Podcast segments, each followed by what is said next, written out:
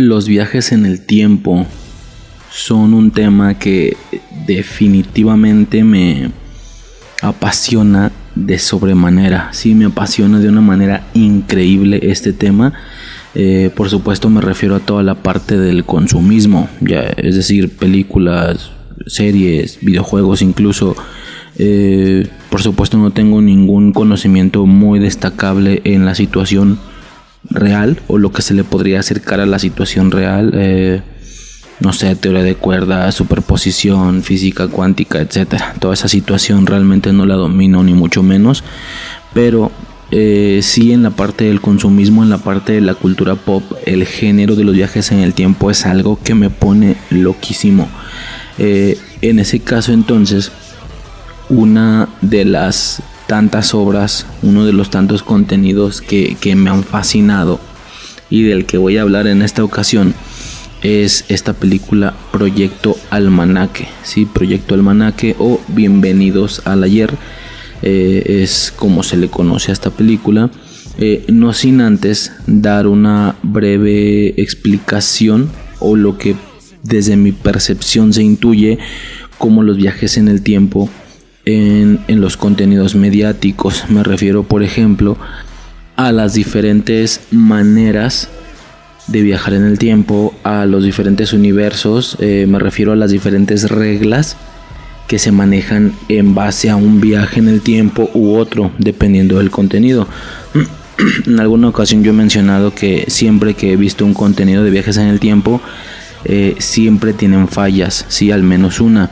Y con fallas no me refiero a, tienen fallas eh, en relación a lo que la física cuántica, o sea, no, no me refiero a eso, sino me refiero a que una vez que la película, serie etcétera determina las reglas que se manejan en ese contenido con respecto a viajes en el tiempo la desobedecen pasándose de un método a otro o sí o de unas reglas a otras solo en algún suceso en específico que esto hace que no tenga como congruencia o que no tenga coherencia con respecto a lo que el mismo contenido te intenta explicar contar o mostrar sí eh, en base a esto entonces, bueno, de inicio, ¿cuántos tipos de viajes en el tiempo hay?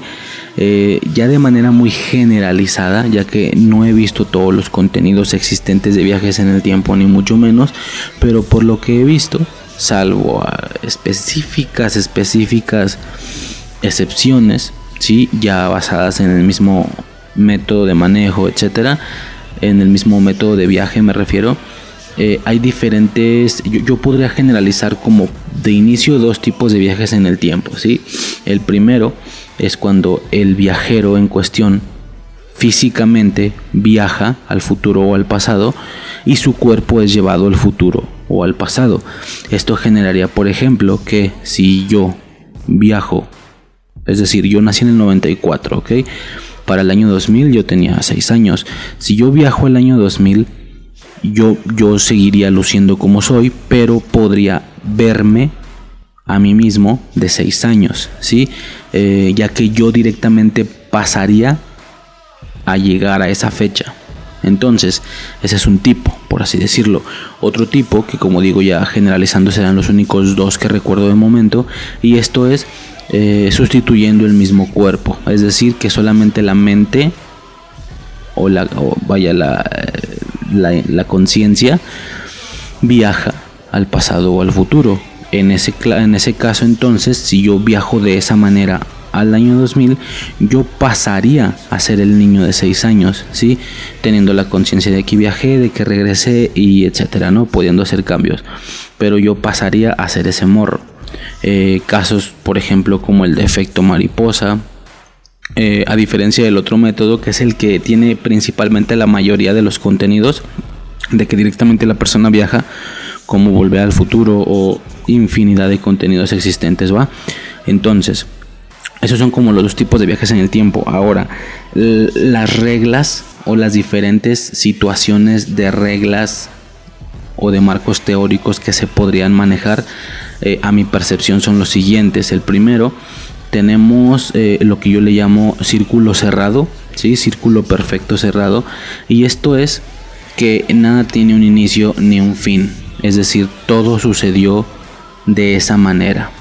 Eh, poniendo un ejemplo simple y básico, vamos a suponer que el viajero o el que se o el que va a ser viajero posteriormente tiene un padre, ¿no? Por ejemplo, y este padre tiene un accidente eh, de auto eh, en el cual muere, ¿sí?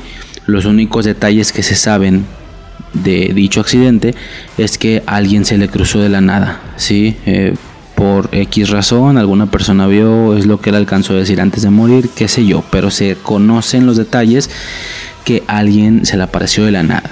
No, no se sabe ni siquiera si es literalmente o metafóricamente cuando dicen que alguien se cruzó la calle y se apareció de la nada, ¿no?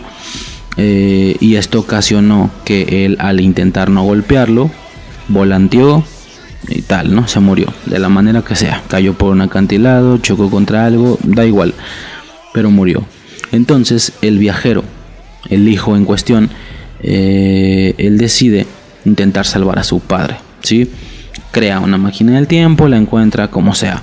Viaja al pasado y al momento de viajar al pasado, cuando él llega al día en el que su padre muere, él aparece espontáneamente en la carretera 5 metros adelante de donde iba el carro de su padre. Entonces él es la persona que se apareció de la nada, lo que hace que el padre volantee y muera. Esto significa que él al intentar salvar, a su, salvar a su padre fue el que ocasionó que su padre muriera. ¿Ok? Eh, por lo que si en algún punto no hubiera querido es decir, bajo este marco teórico o, bajo estas reglas de viaje en el tiempo, si él hubiera decidido no salvar a su padre, pues entonces no es él el que hubiera matado a su padre, él, hubiera sido otra razón y él con el viaje simplemente no, bueno, bueno si, no viaja, pues creo que se entiende la idea, ¿no? Simplemente todo sucedió de la misma manera, nada se puede cambiar, es un círculo, nada entra, nada sale, ¿sí? No hay ningún tipo de modificación, por lo que solo queda por parte del espectador observar, observar todo el espectáculo, observar cómo sucede todo esto eh, y demás. ¿sí? Esto es, por ejemplo, un ejemplo muy básico, lo que sería un 2 más 2 de una posible ecuación súper complicada, es decir, hay contenidos que se basan en esta lógica. Predestinación, por ejemplo, esta gran película de viajes en el tiempo que se basa sobre esta situación, sobre el círculo cerrado, y es justo el, intentar evitar cosas o cambiar cosas lo que ocasiona que terminen pasando en primer lugar. Mm, eh, Dark, Dark por ejemplo es un contenido que se maneja mediante esta manera, al menos las primeras dos temporadas, y en la tercera empiezan ahí a hacer unas cuestiones diferentes que bueno, y tal vez ya en un futuro estaremos comentando sobre eso. Esa es la primera manera o las primeras reglas. ¿sí? Las segundas reglas. Las segundas reglas eh, yo, yo le llamo universo alterable o con posibilidad a cambio. Pero estas modificaciones y estos cambios surgen sobre la misma línea temporal en la que se está llevando a cabo la situación. Esto yo podría pensar que se presta más para contenidos un poco más infantiles de alguna manera por la poca congruencia que las mismas reglas tienen, ya que por ejemplo, aquí no aplica la paradoja del abuelo. Eh, no sé, me imagino que ya muchísima gente conoce esta paradoja. Si no, rápidamente lo explico. La paradoja del abuelo es un suceso que hace o es un hecho físico que hace que el viaje en el tiempo no pueda ser posible, explicado por muchos científicos. Por ejemplo, si tú viajas al pasado y matas a tu abuelo, entonces, por supuesto, si lo matas antes de que tenga hijos, quiero decir, mm, entonces tu abuelo no tiene un hijo, que sería tu padre, no tiene a tu padre y si no tiene a tu padre, tu padre no te tiene a ti, por lo que entonces tú no naces. Pero si no naces, no hay forma en la que viajes al pasado a matar a tu abuelo. Entonces tu abuelo está vivo. Y si tu abuelo está vivo, si tiene a tu padre y tu padre te tiene a ti. Y como tú sí existes, viajas al pasado para matar a tu abuelo y creo que ya se entendió, ¿no? Es un es una situación ahí que se repite una y otra vez mm, y esto genera que hacer un universo alterable con absoluta posibilidad a cambio, pues no, no pueda ser de esa manera. Si lo aplicamos al ejemplo, si lo, por ejemplo, si aplicamos la paradoja del abuelo a las reglas anteriores, a las del círculo cerrado, eh, forzosamente tendría que tendrá que ser de la siguiente. Digo, de inicio un contenido mediático difícilmente te va a mostrar eso porque como es un círculo cerrado no hay forma en la que alguien pueda matar a su abuelo. Algo terminaría evitándolo o para ponerle más, más sabor al asunto, eh, vamos a suponer que el abuelo tiene una cicatriz en el ojo. Como dato extra nada más. Tu abuelo tiene una cicatriz en el ojo. Eh, bajo las reglas del círculo cerrado, repito, si, tú, si el viajero viaja al pasado e intenta matar a su abuelo, tal vez falle, seguramente falla, solamente le ocasiona una herida en el ojo. Sí, pensando que lo mató y como queda inconsciente, pues ya, el viajero regresa y al final no lo mató, simplemente fue él el que en primer lugar le ocasionó la cicatriz. Entonces es, es, como la manera en la que se podría aplicar. De lo contrario, no hay forma en la que un viajero mate a su abuelo dentro de las reglas del círculo cerrado. ¿va? Espero se esté entendiendo esto porque soy un malísimo, malísimo maestro de este pedo. Lo entiendo yo más, soy malo explicando. Sé perfectamente que hay mucha gente que le gustan estos rollos y que todo lo que estoy explicando es 2 más 2 en matemáticas, que hasta este punto es sencillo, pero bueno, hay personas a las que no se les facilita tanto esta situación. Entonces, como decía, las reglas del universo alterable o, sujeto a cambio, sí, con posibilidad de cambio. eh, bajo esta lógica, entonces, eh, en el mismo ejemplo del carro, del accidente me refiero, esto haría que si tu padre muere por un accidente donde alguien se le atravesó espontáneamente, entonces, o X, ¿no? Por cualquier situación fue el accidente, el viajero regresa al pasado, logra salvar a su padre. Sí, pero como logra salvar a su padre, él al viajar a su época original o a su año original, ya está su padre porque lo salvaron. ¿Sí? Y ya, Fin de la historia. Obviamente esto es una, historia pequeña, me refiero a que hay películas que se basan en esta trama, en regresar a hacer un cambio, volver y ver los resultados de dicho cambio. Pero evidentemente aquí no funciona la paradoja del abuelo, porque si él regresa, él regresa a un futuro donde su padre sí vive, y todos felices y final feliz. Fin de la película. Como digo, se presenta más para situaciones un poquito más infantiles porque eh, no aplica la paradoja del abuelo debido a que al, al momento de que él viaja al futuro, ¿cómo se supone que viajó al pasado en primer lugar? Es decir, lo que lo motivó a viajar al pasado fue que su padre murió. Es por eso que él viaja y lo salva. Entonces, si su padre no murió, no hay manera en la que él quisiera viajar a salvarlo. Eso es la paradoja del abuelo, pero en estos contenidos, en un universo alterable que altera la misma línea, Mm, como digo, esto no aplica. La paradoja del abuelo simplemente nunca aplica en este tipo de contenidos porque él simplemente regresa. O dando otro ejemplo, el viajero, bajo esta situación del universo alterable, el viajero viaja al pasado, no sé, hace que su padre se gane la lotería y al regresar ya ve cómo son ricos cuando él venía de un lugar en el que no eran ricos. Entonces él viaja al futuro y se percata de que son ricos porque su padre ganó la lotería. Eh, y, normalmente en este tipo de contenidos también siempre se presentan las mismas dudas. Por ejemplo, él al regresar, en el punto en el que regresa a sus 17 años, por ejemplo, ya son ricos, pero él no lo recuerda. Porque él está presenciando los cambios que acaba de ocasionar lo que él hizo, que su padre se ganara la lotería. En ese tipo de situaciones siempre se generan las mismas dudas. Por ejemplo, otra vez no aplica la paradoja del abuelo porque es la pobreza lo que lo llevó a viajar al pasado en primer lugar y ahora no es pobre, por lo que no hay nada que lo haga verga, por lo que no hay nada que lo haga viajar. En primer lugar, esa es una, dos. Al momento de que él viaja al futuro, alguien desaparece y hablo de esa misma persona que sí estuvo corriendo sobre esa misma línea, que desde el nacimiento fueron millonarios y al llegar a los 17 años, tal vez era engreído, tal vez era presumido porque era rico o qué sé yo, y en el momento en el que el viajero pobre regresa para ver los resultados de su cambio, ¿dónde quedó el güey rico?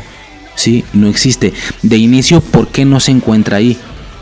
Si él viaja al futuro a ver los cambios realizados, pero su yo rico no tuvo motivaciones para viajar al pasado a que su padre se ganara la lotería porque él era pobre, entonces debería haber dos güeyes ahí, el rico y el pobre, pero casi siempre el rico no está. Es como si fuera el mismo, pero no recuerda todos los cambios, trae incluso la ropa de pobre. Entonces, alguien se perdió. En ese tipo de situaciones siempre alguien se perdió. Eh, ¿Y por qué no está ahí? significa que el rico por alguna razón en esa, en esa realidad también decidió viajar en el tiempo por otra razón, por eso no está. Es decir, en el punto en el que el viajero pobre viajó, pues también el rico, y al llegar solo se queda el pobre. Entonces es, es un pedo con, con, esa lógica, como digo, es muy infantil. El ejemplo más básico que tengo para explicar esto es Volver al futuro.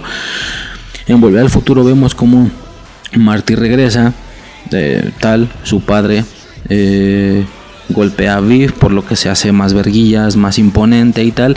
Y cuando él regresa, ve que su padre ya no es bulleado por Viv. Ya, ya son, tienen mucho más dinero porque él ya vendía libros y no sé qué. Pero Marty no recuerda nada. Se va percatando de su realidad conforme avanza. Se da cuenta que él tiene su propia camioneta. Y es donde te pones a pensar. Y el Marty que vivió en esa vida de lujos, que le compraron esa camioneta, que su comportamiento incluso era completamente diferente, ¿dónde está? ¿Dónde está? Si se supone que es él mismo, pues entonces mentalmente alguien desapareció. O sea, en un, en, un día, hasta ese punto, dejó de recordar todo lo que recordaba como su realidad y, su mente pasó a ser reemplazada por la del viajero. Entonces, literalmente alguien se murió. ¿Sí? Eso eso mentalmente y físicamente, pues el Marty Rico simplemente no está, que debería de estar porque no tuvo ninguna motivación para viajar al pasado. A menos de que bueno, es un rollo porque ya lo habíamos comentado en el de Volver al Futuro, el Marty Rico en teoría es el es el Marty que viaja mientras el otro Marty lo ve. Eh, eh, ya son situaciones más, un poquito más complicadas. Tal vez en esa película se, comentará más la situación. Bueno, se comentó, quiero decir, se comentó más la situación. Es el capítulo 3, si no me equivoco, de Infancia Eterna. en el que Marty McFly, al regresar a su línea, regresa unos minutos antes para salvar al Doc. Y él alcanza a ver cómo Marty viaja, es decir, el mismo punto temporal desde el que él se fue, él lo presencia, pero ya estamos en una línea donde ellos son ricos y son diferentes, entonces ese Martí rico es ahí donde se pierde. Pero como digo, alguien desapareció porque no recuerda nada. Son normalmente las mismas dudas y no se diga que la paradoja del abuelo aquí no aplica, como ya repito.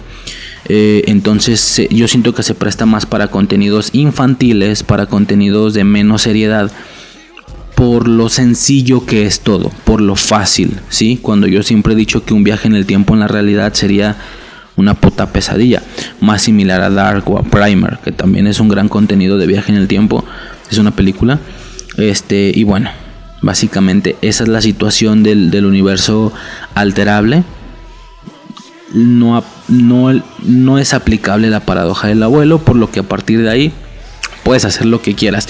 Y eso suponiendo que el viajero viaje al pasado, haga el cambio y regrese a presenciar los cambios. Pero en el caso de Frequency, Frequency es una, digo ya, chingue su madre, spoilers, Frequency es una película en la, que el viajero, bueno, más bien el, el protagonista no viaja, sino que mediante, vamos a dejarlo así, llamadas, ocasiona que su padre no muera.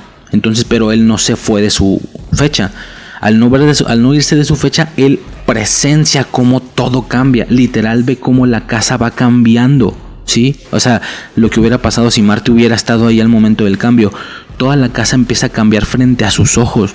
Entonces, a chinga, ¿y por qué él no? O sea, es, un pedo. Siempre eh, eh, el hecho de que un viajero regrese y altere la línea temporal, pero el, viajero se mantiene y al, y al regresar a su fecha ya no recuerda nada de esa nueva línea. Entonces, como digo, primero alguien murió y bueno, hay contenidos como efecto mariposa donde él al regresar después de un cambio ocasionado a su línea original o a su fecha original, quiero decir, como un ataque de recuerdos, así como un como una sobrecarga de recuerdos, él en automático se le insertan todos los recuerdos que debería de tener de esa línea, sin borrar los anteriores. Es por esto lo del sangrado de nariz y todo ese pedo, eh, y lo que hace que él pueda recordar ambas realidades, la que él sí vivió, eh, que le llega un minuto después de llegar, como, como digo, como un ataque al cerebro, de la nada le llega toda esa sobrecarga de recuerdos, pero sigue recordando también que hizo el cambio y etcétera. Eso está mucho más chido, la neta. Este, pero pues es por eso que se jode tanto al viajar, ¿no? Bueno, X. Ahora, eh, esto se está extendiendo más de lo que esperaba, pero bueno. Tercera y última y reglas, va, reglas de viajes en el tiempo. Y esto es el, no un universo alterable, sino más bien es un universo generador de líneas paralelas. Esto es, que al momento de que viajas al pasado y haces un cambio, ese cambio no, no repercute en tu misma línea, sino que genera una línea alterna. ¿sí? Si, el, si la persona viaja al pasado y mata a su abuelo, genera una segunda línea una línea alterna donde su abuelo murió y él no nació. Pero en su línea no hay ningún tipo de cambio, ninguno. Eh, aplicable al accidente, la persona que vio a su padre morir viaja al pasado, lo salva, pero no cambia su línea, solo está generando una línea paralela en la que su padre sí vivió. Pero como su padre sí vivió, en esa línea paralela su homólogo de aquella línea no, no se motivó a viajar, por lo que no viajó. Entonces para su línea en sí no ayuda de absolutamente nada. El ejemplo más básico que recuerdo de esto eh, en contenidos es Dragon Ball, simplemente. Dragon Ball Z es lo que pasa con Trunks. Trunks, al ver que los androides matan a absolutamente todos sus conocidos, él viaja al pasado para advertirles, para advertirles de los androides, por lo que estos señores entrenan más, como Goku murió, le lleva la medicina y etcétera. Y eso no cambia su línea. ¿sí? Eh, esto genera una nueva línea temporal donde ellos se salvaron, lograron matar a los androides, a Cell, incluso ellos él estaba con ellos, por lo que al regresar a su línea original esto no sirvió de nada, no sirvió de nada con respecto a su línea, no cambió nada.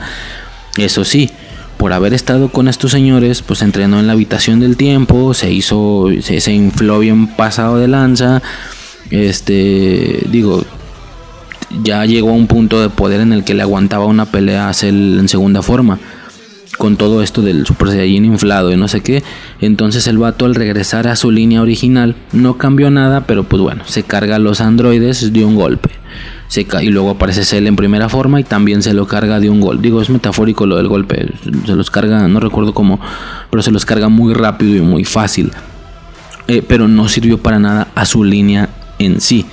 Eh, si Dragon Ball hubiera sido con alguna de las otras dos situaciones, pues no sé, tal vez eh, bajo la del círculo cerrado hubiera sido que él viajara al pasado y no cambiara nada, o más bien fuera él el que ocasionara la muerte o el, despertar de los androides, o no sé, fuera más bien su culpa. Y en, el, y en las reglas del universo alterable, pero que alteran la misma línea, él al regresar, eh, pues en teoría, al, al regresar a su época, vería cómo todo cambió y cómo todos están vivos, ¿sí? Pero entonces eh, no hubo un Trunks que motivara original, que se motivara originalmente a viajar al pasado a salvarlos.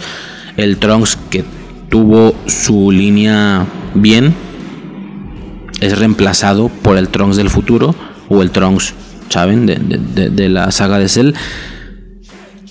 vaya, es como si en Dragon Ball GT en algún punto, el, Trunks que conocemos de GT, en algún punto de la nada, ¡pum!, perdiera la mente y pasara a ser el Trunks, el Trunks el conocido como el Trunks del futuro, el de la espada. Es algo así. Es como si el Trunks de GT en automático reemplazara su mente con la del Trunks del futuro, por lo que el Trunks que vivió todo eso, que vivió feliz, que no supo que pasó nada, se perdió y se recuperó el viajero. Eso es lo que hubiera pasado en una línea alterable ¿sí? Eh, y esto suponiendo que fuera viaje de mentes, porque si fuera viaje físico, que, que, lo es por la nave, él al llegar en la nave llegaría ya al universo GT eh, y el Trunks de GT dónde está. En teoría no está porque es él, porque hizo el cambio, pero entonces el Trunks de GT dónde está o, tuvo que viajar también, pero ¿por qué si a él no lo motivaban las mismas razones?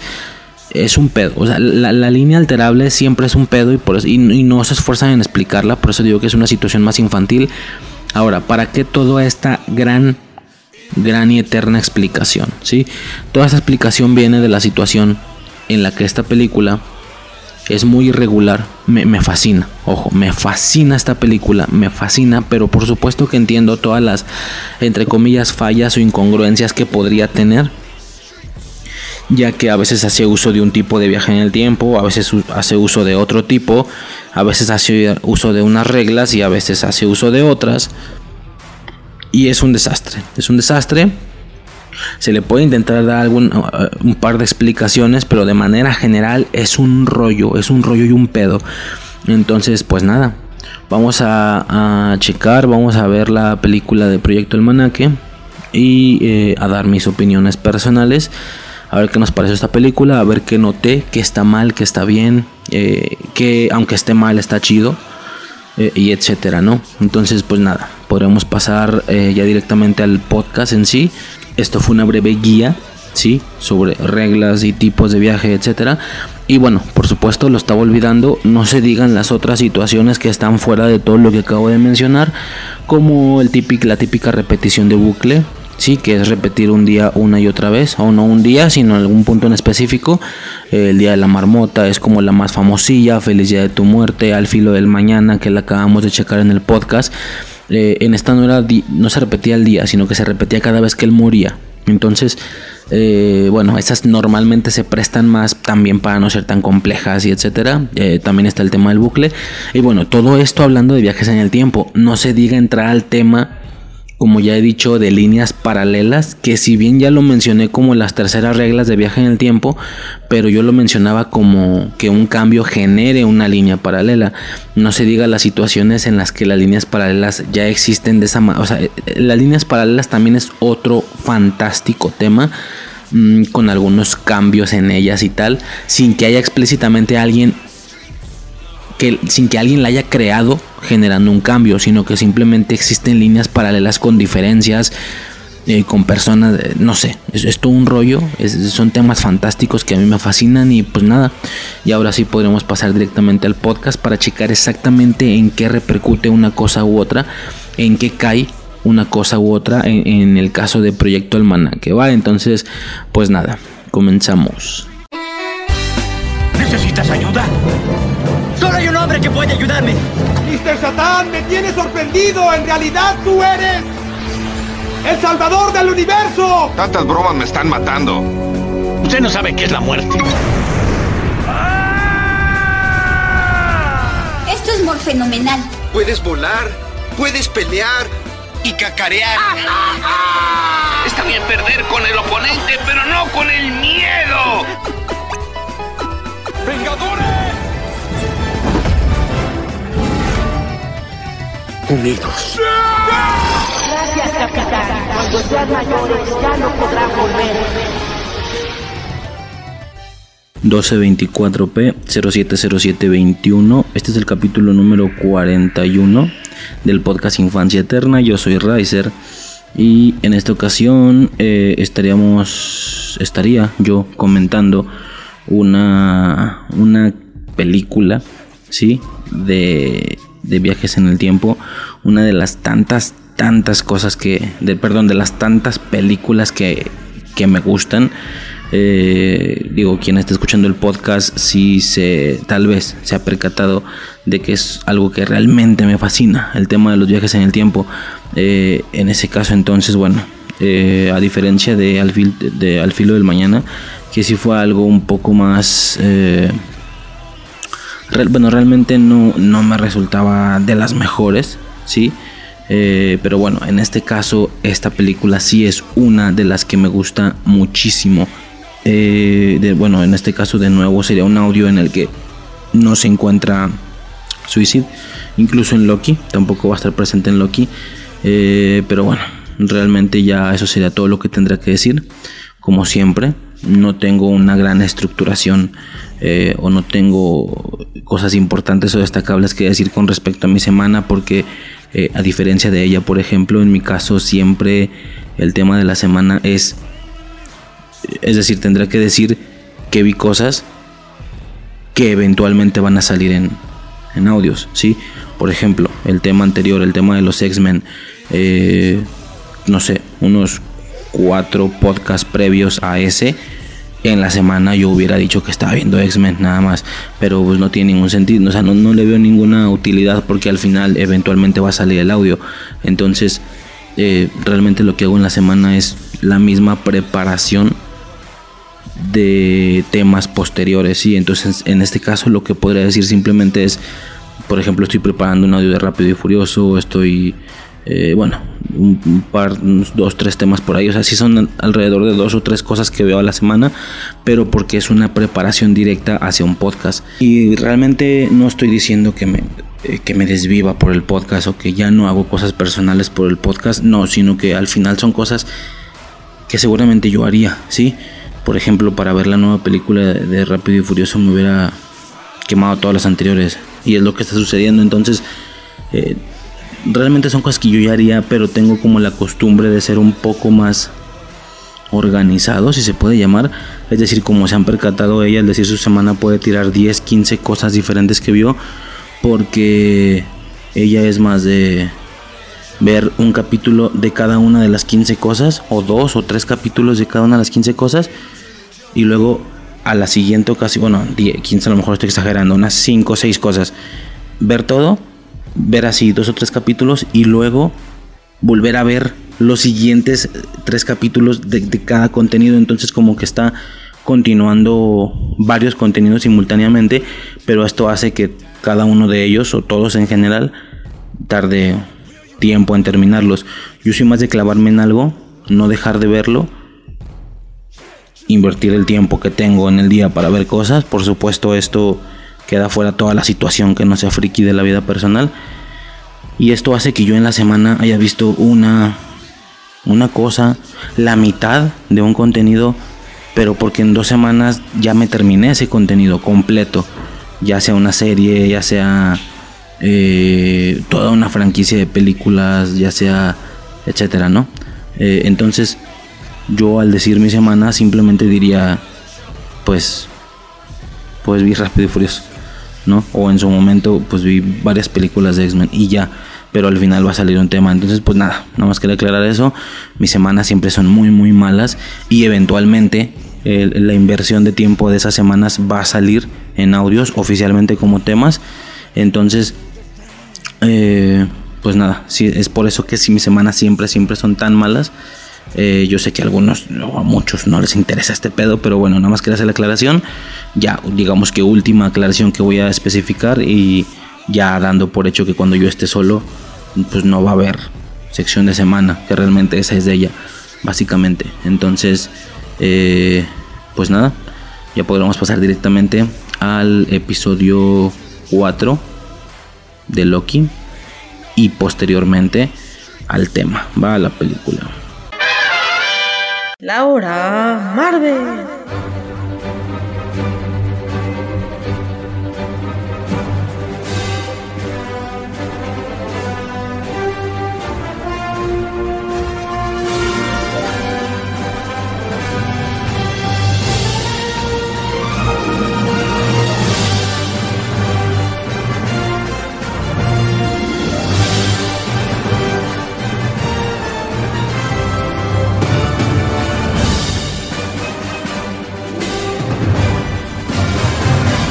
Ok, episodio 4 de la serie Loki de, la serie Loki de Disney Plus. Eh, Disney Plus. En esta ocasión no, no va a estar suicida en los comentarios de este episodio. Ojo, no porque no le haya, no, porque no le esté gustando. A diferencia de lo que pudo pasar en Falcon and the Winter Soldier, que esa ella la dejó de ver, la dejó de ver y ella no la vio, vio los, vio los primeros dos dos o tres, no me acuerdo, creo que dos nada más, no, no, bueno, dos o tres. Y luego se retiró, porque literalmente le aburrió. O sea, güey, sí, claro, hay que seguir el MCU.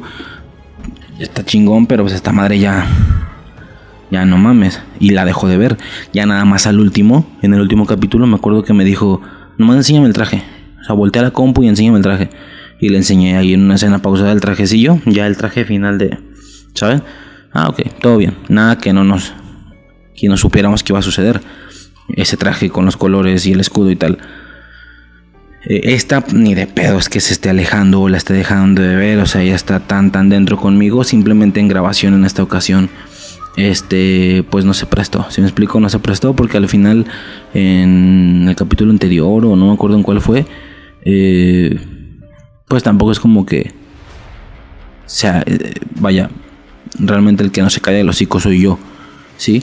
Eh, al final, por una u otra razón, ella no pudo estar en esta grabación. Eh, pero bueno, en general nos está gustando mucho la serie. Y a ver, el episodio 4. El episodio 4 de Loki. Eh, básicamente inicia con el momento en el que se llevan a Sylvie, sí, de Asgard. Ella es una niña, está jugando.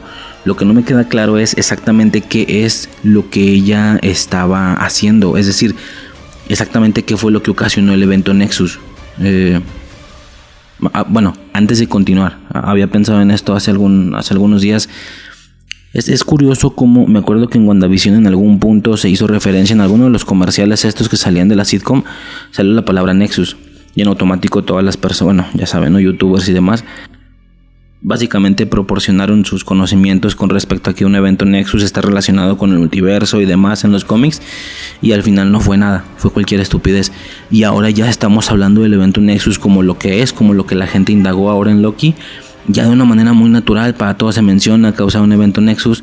Se me hace curioso pues cómo las cosas se van confirmando poco a poco. No fue en WandaVision sino hasta después, por lo que evidentemente en el futuro en algún punto vamos a ver a Mephisto, pero bueno, en ese momento no sucedió. Eh, y nada, no me queda claro cuál fue el evento Nexus que ya pudo generar. Eh, porque pues, no estaba haciendo nada, ¿no? Lo que pone a pensar si había alguna situación ahí ya más corrupta. O qué sé yo, ¿no? Eh, y algo que se me hizo muy estúpido, muy, muy absurdo y estúpido. Ella se les escapa con un pisotón, güey.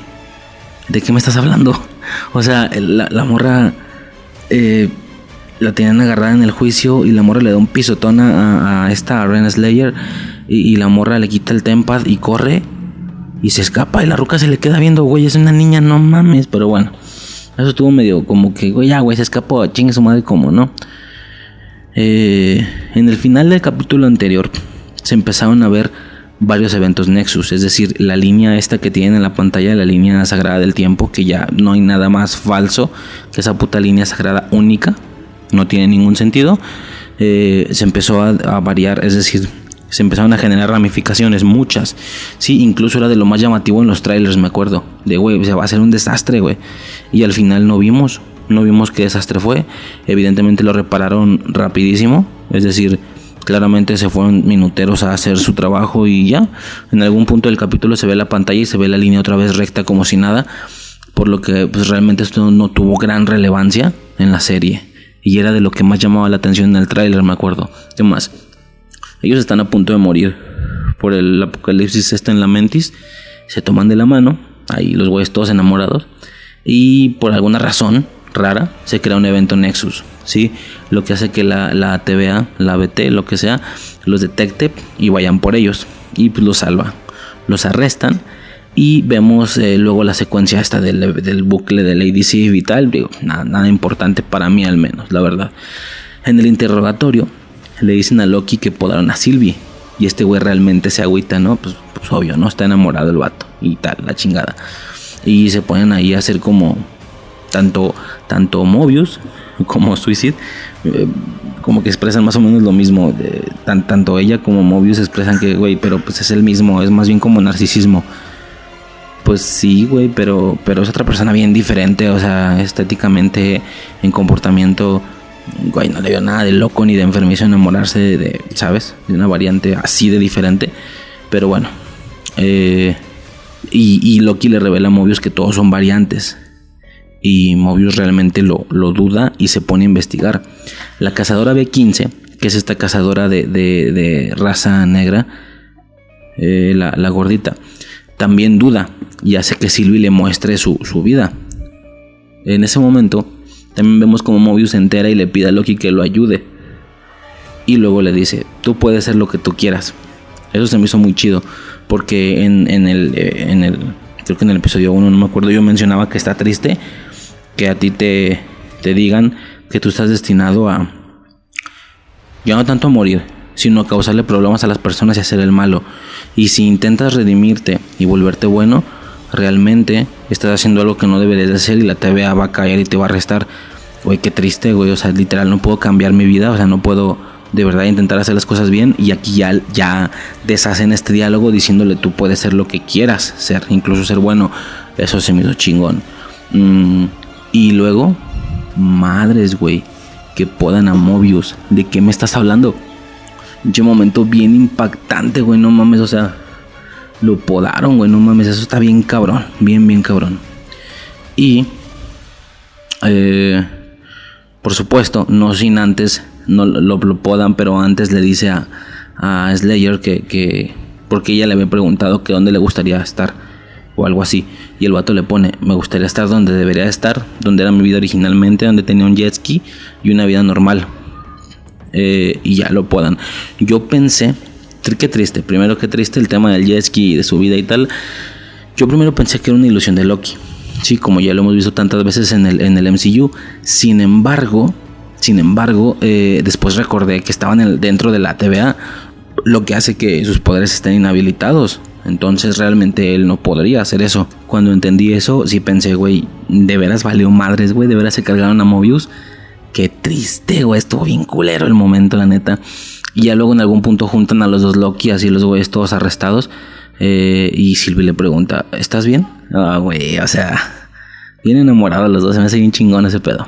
Eh, le pregunta que cuál fue su evento Nexus, que por qué fueron por ella. Eh, ojo, lo que decía al inicio, si le pregun si ella está preguntando cuál fue su evento Nexus, entonces dan a entender que no hay un evento Nexus, que se la llevaron a la mala por alguna otra razón. Sí, como supieran todos los problemas que iba a generar o qué sé yo. Y luego, ya frente a los guardianes, vemos a los guardianes del tiempo, que sí se ven desde la primera escena donde entra Ren Slayer sola, sí se ven raros. Se ven como no sé, se ven raros. No diría falsos, mucha gente ya está diciendo. No, sí, yo, yo vi que eran falsos. Ay, güey, a la neta yo no. Yo sí dije, güey, no mames, los guardianes.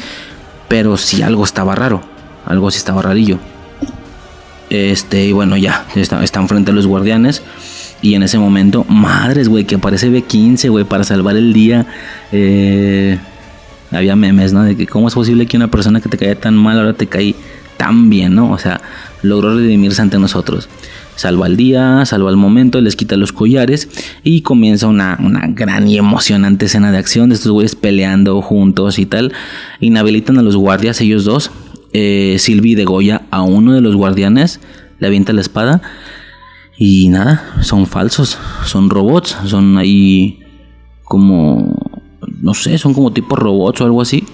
Eh, y en ese momento, cuando ya Loki va a declarar su amor a Sylvie, también lo podan. Ya en ese momento, mucha gente se agüitó. Dice, ay, güey, no, no mames, ¿cómo pudo ser? No, yo sí pensé, ok, la podada no, es, no te mata, güey. O sea, es otra cosa. O sea, ya no, no pudieron cargarse Loki en el capítulo 4, güey. A mí, no me- resultaría nada raro que se lo carguen al final de la serie, la verdad. Pues ya, güey, su, su final, ¿no? Su despedida. Pero en el 4, güey, dije, no. No, y eso en automático te quita la resteza de Mobius también. Dije, ay, entonces Mobius tampoco está muerto. Entonces todo chido. ¿Cómo? Pues quién sabe, lo veremos después, pero está claro que, que no va por ahí. ¿Sí? Eh, y ya luego, básicamente sucede lo de la, lo de la escena post créditos. ¿Sí? A mí me sorprendió porque hasta este momento los capítulos que habían tenido escena post créditos habían sido el el, tu, tu, tu, el- o sea, vaya, WandaVision era el, el penúltimo y el último, en este caso el 8 y el 9. En, en Falcon fue el igual, penúltimo y el último, 5 y 6, las dos últimas escenas post créditos, por lo que yo en este capítulo no esperaba escena post créditos, porque sería, tendrá que ser en el 5 y en el 6, pero ya hay escena post créditos desde el 4, por lo que vamos a tener tres escenas post créditos, 4, 5 y 6, eso está chido. Eh, ¿Y qué es la escena post créditos? Pues nada, Loki despierta. Hace algunos minutos acabamos de ver que lo podaron y prácticamente al instante ya vemos que no, que no es nada raro, o sea, era obvio. Mm, está en este ambiente desolado, como una ciudad destruida, no sé qué. Y. Madres, güey. Aparecen otros tres, cuatro, cuatro Lokis. Aparece un mocoso, que es Kid Loki o algo así. Aparece Loki clásico, le están llamando porque tiene el traje así tal cual, el traje de Loki comiquero. Ya lo he dicho yo, lo mencioné en la adaptación de los trajes en Falcon. Eh, el traje tal cual, ¿sí? Pocas veces hemos podido ver esto en el MCU. Lo vimos creo que en, el Capitán, en una del Capitán América donde el güey por no tener traje tiene que ir a agarrar a uno de un museo y es un traje así tal cual, tal cual, güey, como de Halloween. Y, y no solo de Halloween bien, ¿sí? Habrá Comic Cons donde se vistan todavía mejor así cuando se visten, no de alguien del MCU, sino cuando se visten de alguien de los cómics. Mm, no, están peores porque les quedan como grandes y así, o sea, bien, bien, bien así, plan Halloween, ¿no? Eh, está chido, está chido porque entonces esto nos, de una manera o de otra, nos muestran trajes más realistas y más, mm, perdón, más realistas no, más eh, sacados del cómic. O sea, literal lo sacas del cómic y lo llevas a la realidad. Así se ve como un güey disfrazado en Halloween. Lo vimos en WandaVision, en el episodio de Halloween.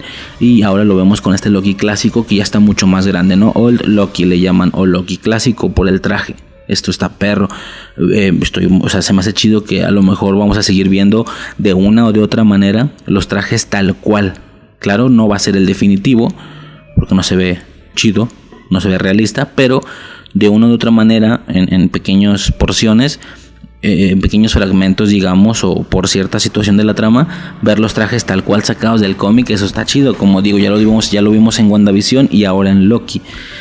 El otro güey es un vato igual de raza negra, se supone que es un Loki y tiene un martillo, ¿sí? Esto pues supongo que se puede intuir rápido que el güey por el tema del Mjolnir y de Thor y no sé qué, mm, pues se hizo su propio martillo, ¿no? Claramente. Eh, y Kid Loki, ya dije, el morrito. Y el cocodrilo, con el puro sombrerito, con el puro así como la cosa esa de metal con cuernos que lleva Loki en chiquito. Y ya, ahí se acaba el, episodio. Mames, güey. O sea, Lokiverse. Lokiverse confirmado. Eh, una sola una sola línea del tiempo, ya dije, no tiene ningún sentido, ya lo había mencionado antes. Esto sería que Loki luzca de manera igual, pero con algún cambio, como el protagonista de la serie justo, pero no, güey, aquí nos muestran Lokis que desde raíz son diferentes. Y si desde raíz son diferentes, todos sus personajes alrededor también son diferentes. O sea, ¿quién no nos dice que el Kid Loki, el niño, es el del universo de Tobey Maguire, por ejemplo, o el de Andrew Garfield, pero pues nunca vimos a Loki en, esos, en esos universos. Eh, o simplemente de otro. Pero esta escena post créditos no hace más que primero mandar a la verga su línea única temporal sagrada del tiempo, que bueno, ya por este punto no me sorprende, o sea, ya la ABT es un fraude y tal, pero esta escena lo que está haciendo es confirmar el Spider-Verse casi en un 95%, güey, o sea, ya yo me equivoqué, sí, claramente entonces digo, todavía no es seguro, pero entonces yo me equivoqué. No se referían a eso, no se referían a multiverso cuando hicieron lo de los cambios que hicieron en, en Endgame, sino que realmente tenemos versiones diferentes de los personajes. Por lo que estas noticias, porque hay noticias de que el güey, justo el güey del filo del mañana, Tom Cruise, iba a ser un Iron Man. Eh, a mí se me hacía estúpido, pero ahora con esta confirmación se da por hecho que tiene todo el sentido, güey, ver a más Iron Mans con diferente cara, literalmente eh, siendo interpretados por diferentes actores, tal cual, o sea, como Tom Cruise, como, qué sé yo, ¿no? O sea, güey, no mames, se vienen cosas fuertes, se viene no sé cuántos años de MCU, ya cerraron, cerraron todo, todo este ciclo del infinito, desde Iron Man hasta Endgame y ahora ya vamos a empezar a, a, checar universos, güey. O sea, diferentes variantes, versiones de, de, otros güeyes con otros actores. Qué cabrón, güey. Está muy cabrón. Eh, no, no, no solo se trata de Loki como tal, sino que se trata de imaginar que todos los demás personajes tienen un chingo de variantes con diferentes actores. Eso está fuertísimo. Fuertísimo, cabrón. Eh, y pues nada, a ver qué sigue. A ver qué pasa. Y pues ya, básicamente ese es el episodio 4 de Loki. Al esperar el 5, a ver qué pedo, a ver qué pasa. Esto va a estar cabrón. Y pues ya, básicamente y por parte del capítulo sería todo. Yo soy Riser. Y no sé por qué me estoy despidiendo. Este es el parte del capítulo y ya pasaríamos directamente al tema. A la película, Proyecto Almanaque. Sobres.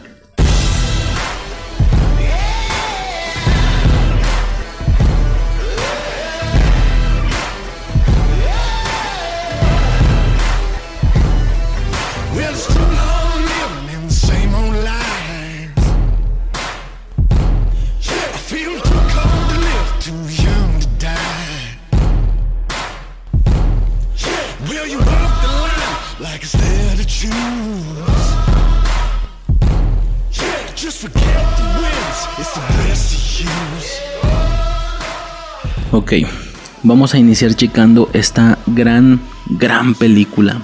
Sí, cabe mencionar que voy a estar yo solo eh, para la parte del tema del podcast. Eh, proyecto Almanaque, Proyecto Almanac o Almanac, no sé cómo se pronuncie, o Bienvenidos al Ayer. Sí, eh, primero que nada, Bienvenidos al Ayer. Cualquiera podría pensar que es el nombre que se le puso aquí eh, ¿saben? En habla hispana. Pero realmente sí va a ser el, nombre original de la película. Se iba a llamar Welcome to Yesterday. Sí, bienven ¿saben? ¿No? Bienvenidos al ayer. Eh, sin embargo, ya después decidieron cambiarlo por Proyecto Almanaque, pero al hacer la traducción decidieron dejarle el nombre original, no sé por qué, en la, en la distribución de la película y demás. Entonces, sí es un hecho que durante los siguientes minutos eh, van a observar, van a escuchar más bien cómo francamente, y intento no sonar soberbio, voy a destrozar la película así, la voy a despedazar en cuestión a las congruencias y bueno, tal, todo lo que se acaba de explicar en el, en el preludio del podcast, va en el inicio del podcast. Eh, pero eso no quita que la película me fascina, esta película me encanta, cabe mencionar y es un hecho necesario decir que es necesario que se hayan visto la película y hasta cierto punto de una manera eh, hace poco quiero decir es decir que la tengan un poco fresca. Y, si la acaban de ver así de que días mejor. Mejor porque eh, no la voy a reseñar como tal escena por escena saben sino que me voy a ir como que directo a las cosillas que, que más me interesan o las que se destaca mencionarles alguna situación con respecto a las incongruencias y demás esta película me encanta por una situación que yo ya había, mencionado anteriormente en Volver al Futuro, creo, que era que podían existir contenidos de viajes en el tiempo, pero carecían de esta esencia pura del viaje en el tiempo, de viajero del tiempo. Hablo de que si te dicen, bueno, al menos esto es muy personal, esto es para mí, a lo mejor ni siquiera es algo raíz, sino que es algo a consecuencia de los primeros contenidos que vi pero para mí la esencia del viajero en el tiempo es esto, es máquinas, es colores, es eh, que, que, no coincida, ya lo había mencionado, por ejemplo, de manera muy culposa, no pasa nada.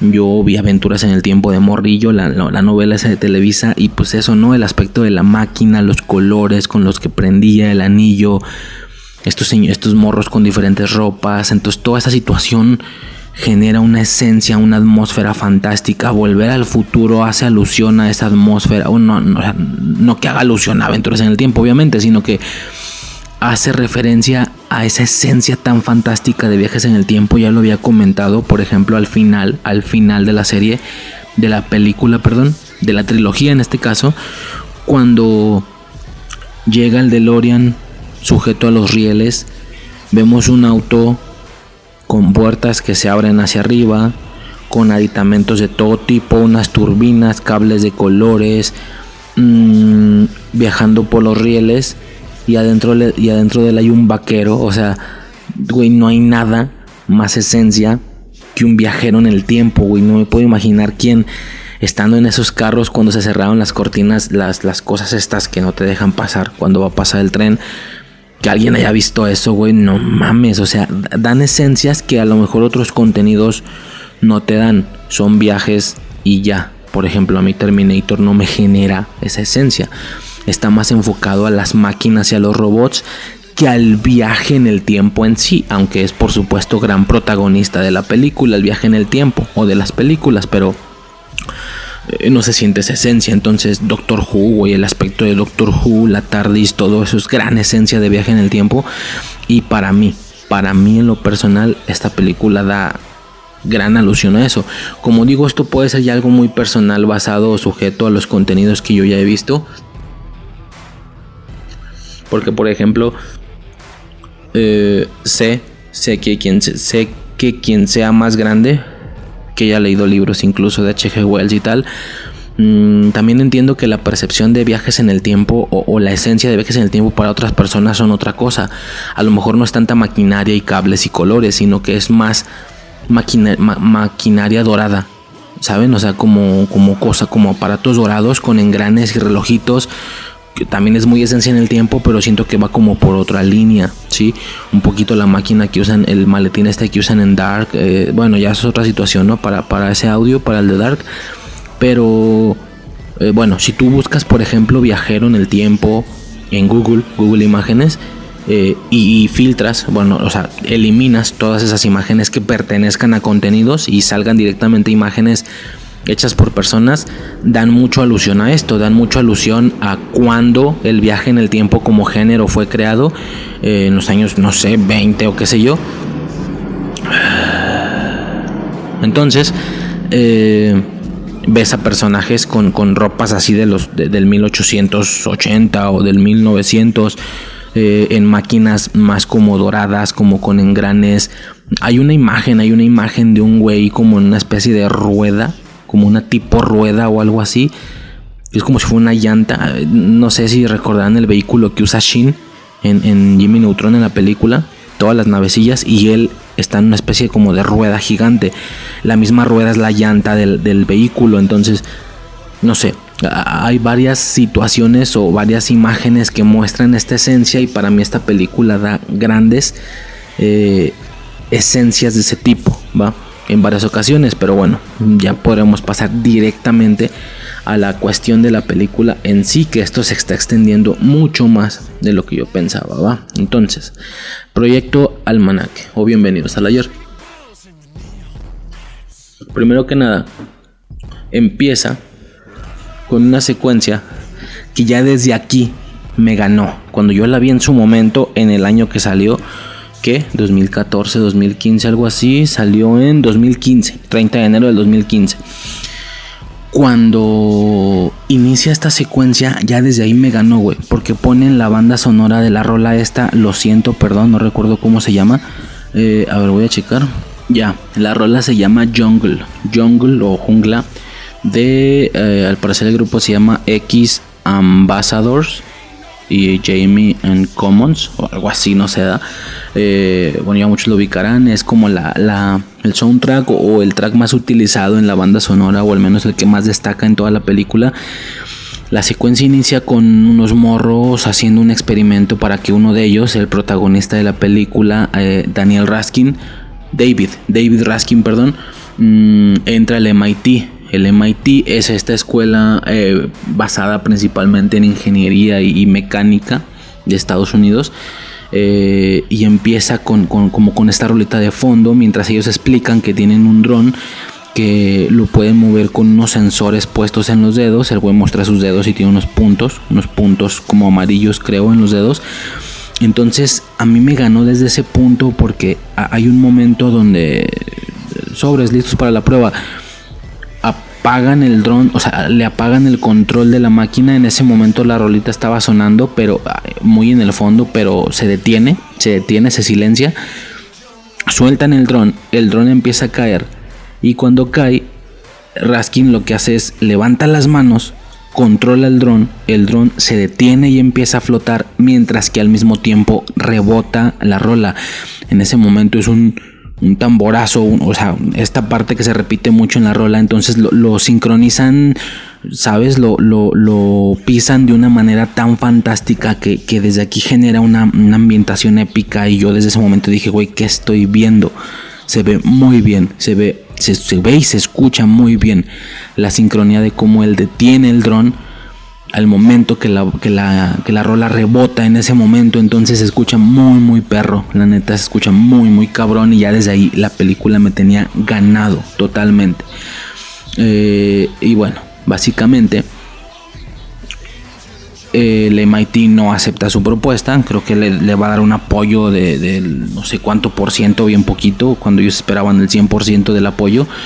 Eh, y este morro busca en el ático a ver si encuentra alguna otra idea. Se encuentra la cámara de su padre, sí, una cámara así como viejilla, eh, en la cual está una grabación de sus 7 años. Esto es 10 años antes porque el morro tiene 17 años, ¿sí?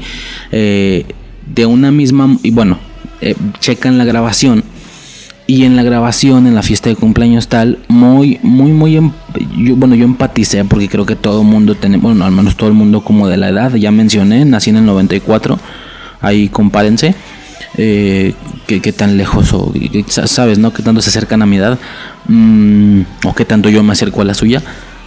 Y, y, todos tenemos fiestas de cumpleaños, ¿no? Grabadas, tenemos fiestillas de cumpleaños. Entonces yo como que todo el tiempo estaba en ese mood de imaginar que a mí me pasara checar una grabación de tus 7 años, fiesta de cumpleaños, colores, globos, pastel, niños, tal, y que en algún punto de la grabación, en el fondo, en un espejo, se refleje y se alcance a ver que estás tú, tú con la edad actual, ¿sí? Con 17 años, que estás por ahí con una mochila, eh, se ve que tiene un llavero como de una bailarina, tiene una mancha azul de algo en la playera y es él, es Daniel Raskin en ese punto, desde el punto desde el que, desde el que está viendo el video.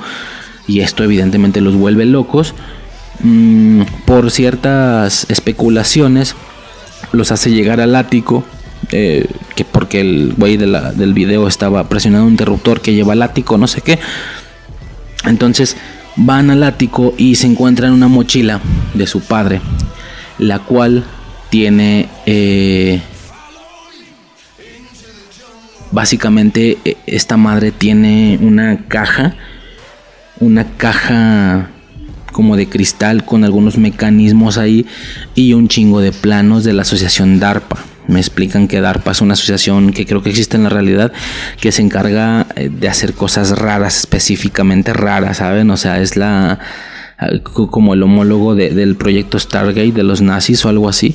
Mm, entonces ellos empiezan a ver que en los planos hablan sobre reubicación temporal, de viajes en el tiempo, no mames. Y esta parte me gustó porque no muestran a los morros genios que desde esa edad harían viajes en el tiempo o harían una máquina del tiempo. Es como, güey, ¿y por qué la gente de esa edad, pero más grande y más genio, no lo ha hecho? Y el morro si lo logran, no mames. Pero pues no, realmente son planos que ellos nada más siguen al pie de la letra. Nada más siguen al pie de la letra. Siguen solo indicaciones, ¿sí? Ahora, si bien son indicaciones nada más, son cosas que su padre no pudo lograr y él, ellos sí, ¿ok? Eh, vemos una situación ahí, una, una comida, en, ¿saben? En el comedor de la escuela de estos morros, hablando del evento este, Lulapalooza, el evento de, de MTV, creo eh, que todos se divirtieron y tal, y pues no pudieron ir, ¿no? Y la gente que fue, pues era popular por las fotos en Instagram, los views, etcétera, ¿no? Se volvió popular. Eh, y a este güey hay una morrilla que le gusta, eh, se llama Jessie Pierce. Jessie Pierce es como la rola, la rola, la morra mm, de las más bonitas de toda la escuela, según ellos, porque a mí no me parece.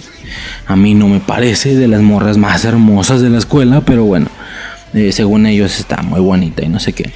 Eh, y es popular y la chingada. Y a este güey le gusta. Eh, se equivocaron porque este güey y, la morra tienen las mismas mochilas. Se equivocaron de mochila por lo que ella va a hacer el intercambio. y la morra se burla porque por los nervios el güey llega y no habla, no habla nada. Y la morra le dice que se intenta comunicarse por telepatía. Y bueno, se percatan de, como digo, de que las luces estaban cambiadas, etcétera, ¿no? Luego es cuando pasa toda la situación, me adelanté un poco, es cuando pasa toda la situación del descubrimiento de los planos y etcétera. Y empieza todo un proceso de creación de la máquina en el tiempo tan absurdo y tan estúpido como entretenido. O sea, es, fantástico. Eh, eh, encuentran los planos y encuentran por ahí una especie de base de datos de DARPA que si la conectan a un monitor pues nada más te muestra el típico formato negro con un chingo de letras blancas y el güey dice necesitamos un, procesador de gráficos y boom que, sacan un Xbox de uno de los güeyes un Xbox, güey, no mames. O sea, literal, la máquina del tiempo lleva un Xbox, un Xbox en el proceso de creación, no mames. Usan el procesador de gráficos del Xbox para poder leer todos esos códigos y ya directo se los muestra con una interfaz gráfica. Ya se los muestra ahí con, pues hablan de que vienen varias cosillas, que un GPS, una situación de, redimensionamiento temporal y la chingada. Mm, y bueno, básicamente después de hacer esto empieza todo este proceso de diferentes pruebas intentando encender la caja de cristal para hacer que funcione. Y bueno, después de todo un proceso fantástico de creación de viaje en el tiempo, eh, hacen el primer ensayo con un carro de juguete, un carro de juguete rojo. Ojo, yo creo, es posible que sea una, eh, tal vez una, ¿cómo se le llama? Una referencia, algo, ¿cómo se le llama? Hacer honor un homenaje, un homenaje a volver al futuro, yo siento.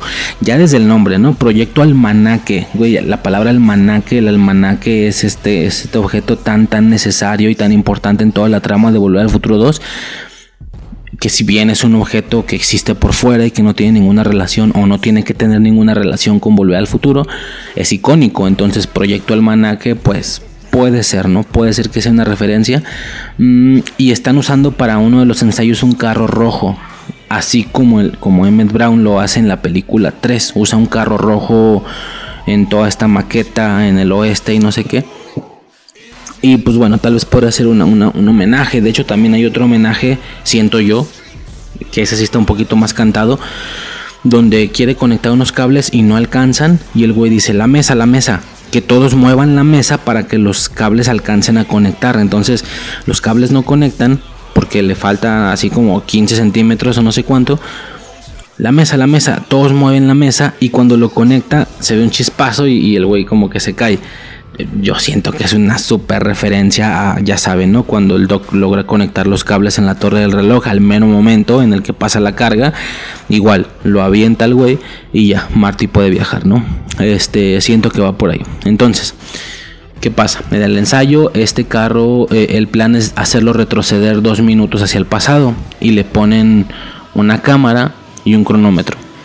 Eh, para todo esto hacen un desmadre ahí de que necesitan un chingo de energía y no la tienen porque todas las baterías que usan se queman al momento.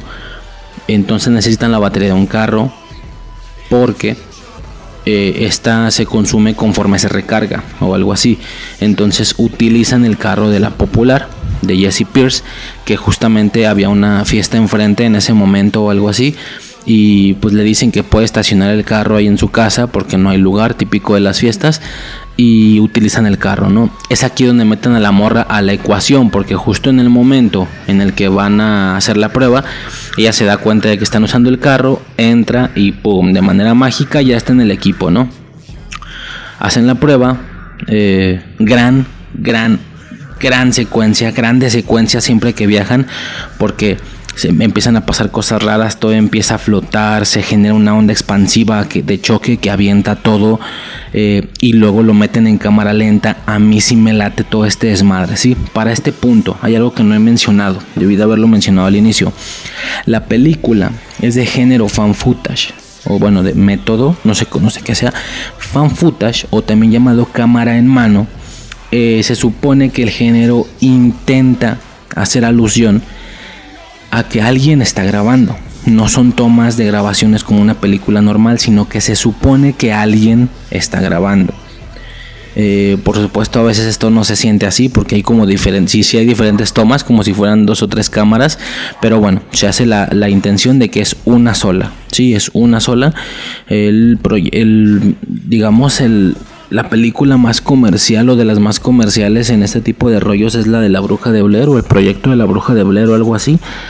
Luego tenemos la de eh, Rec, también es una como muy popular. Entonces, el, tema del fan footage o el género en sí es muy, muy, muy criticado y muy odiado por mucha gente porque dicen que es una excusa para bajo presupuesto, ¿sí? Para no gastar en muchas cámaras porque justo utilizan un par de cámaras y ya y se ve todo este efecto como, como de mucho movimiento de manos. Se supone que la gente se marea y no sé qué. A mí nunca me ha mareado ese tipo de género, pero bueno, dicen que mucha gente los marea. Y pues sí, el mismo director dice que fue un recurso que utilizó para darle más realismo. Eh, y para el bajo presupuesto, creo que se hizo con 12 millones o algo así nada más. Mm, francamente, independientemente de lo que a la gente no le guste y tal, a mí sí me gusta mucho esta situación. Digo, tampoco soy ay, güey, soy fan, he visto todos los fan que existen, pues la neta no, pero lo que he visto me ha agradado mucho.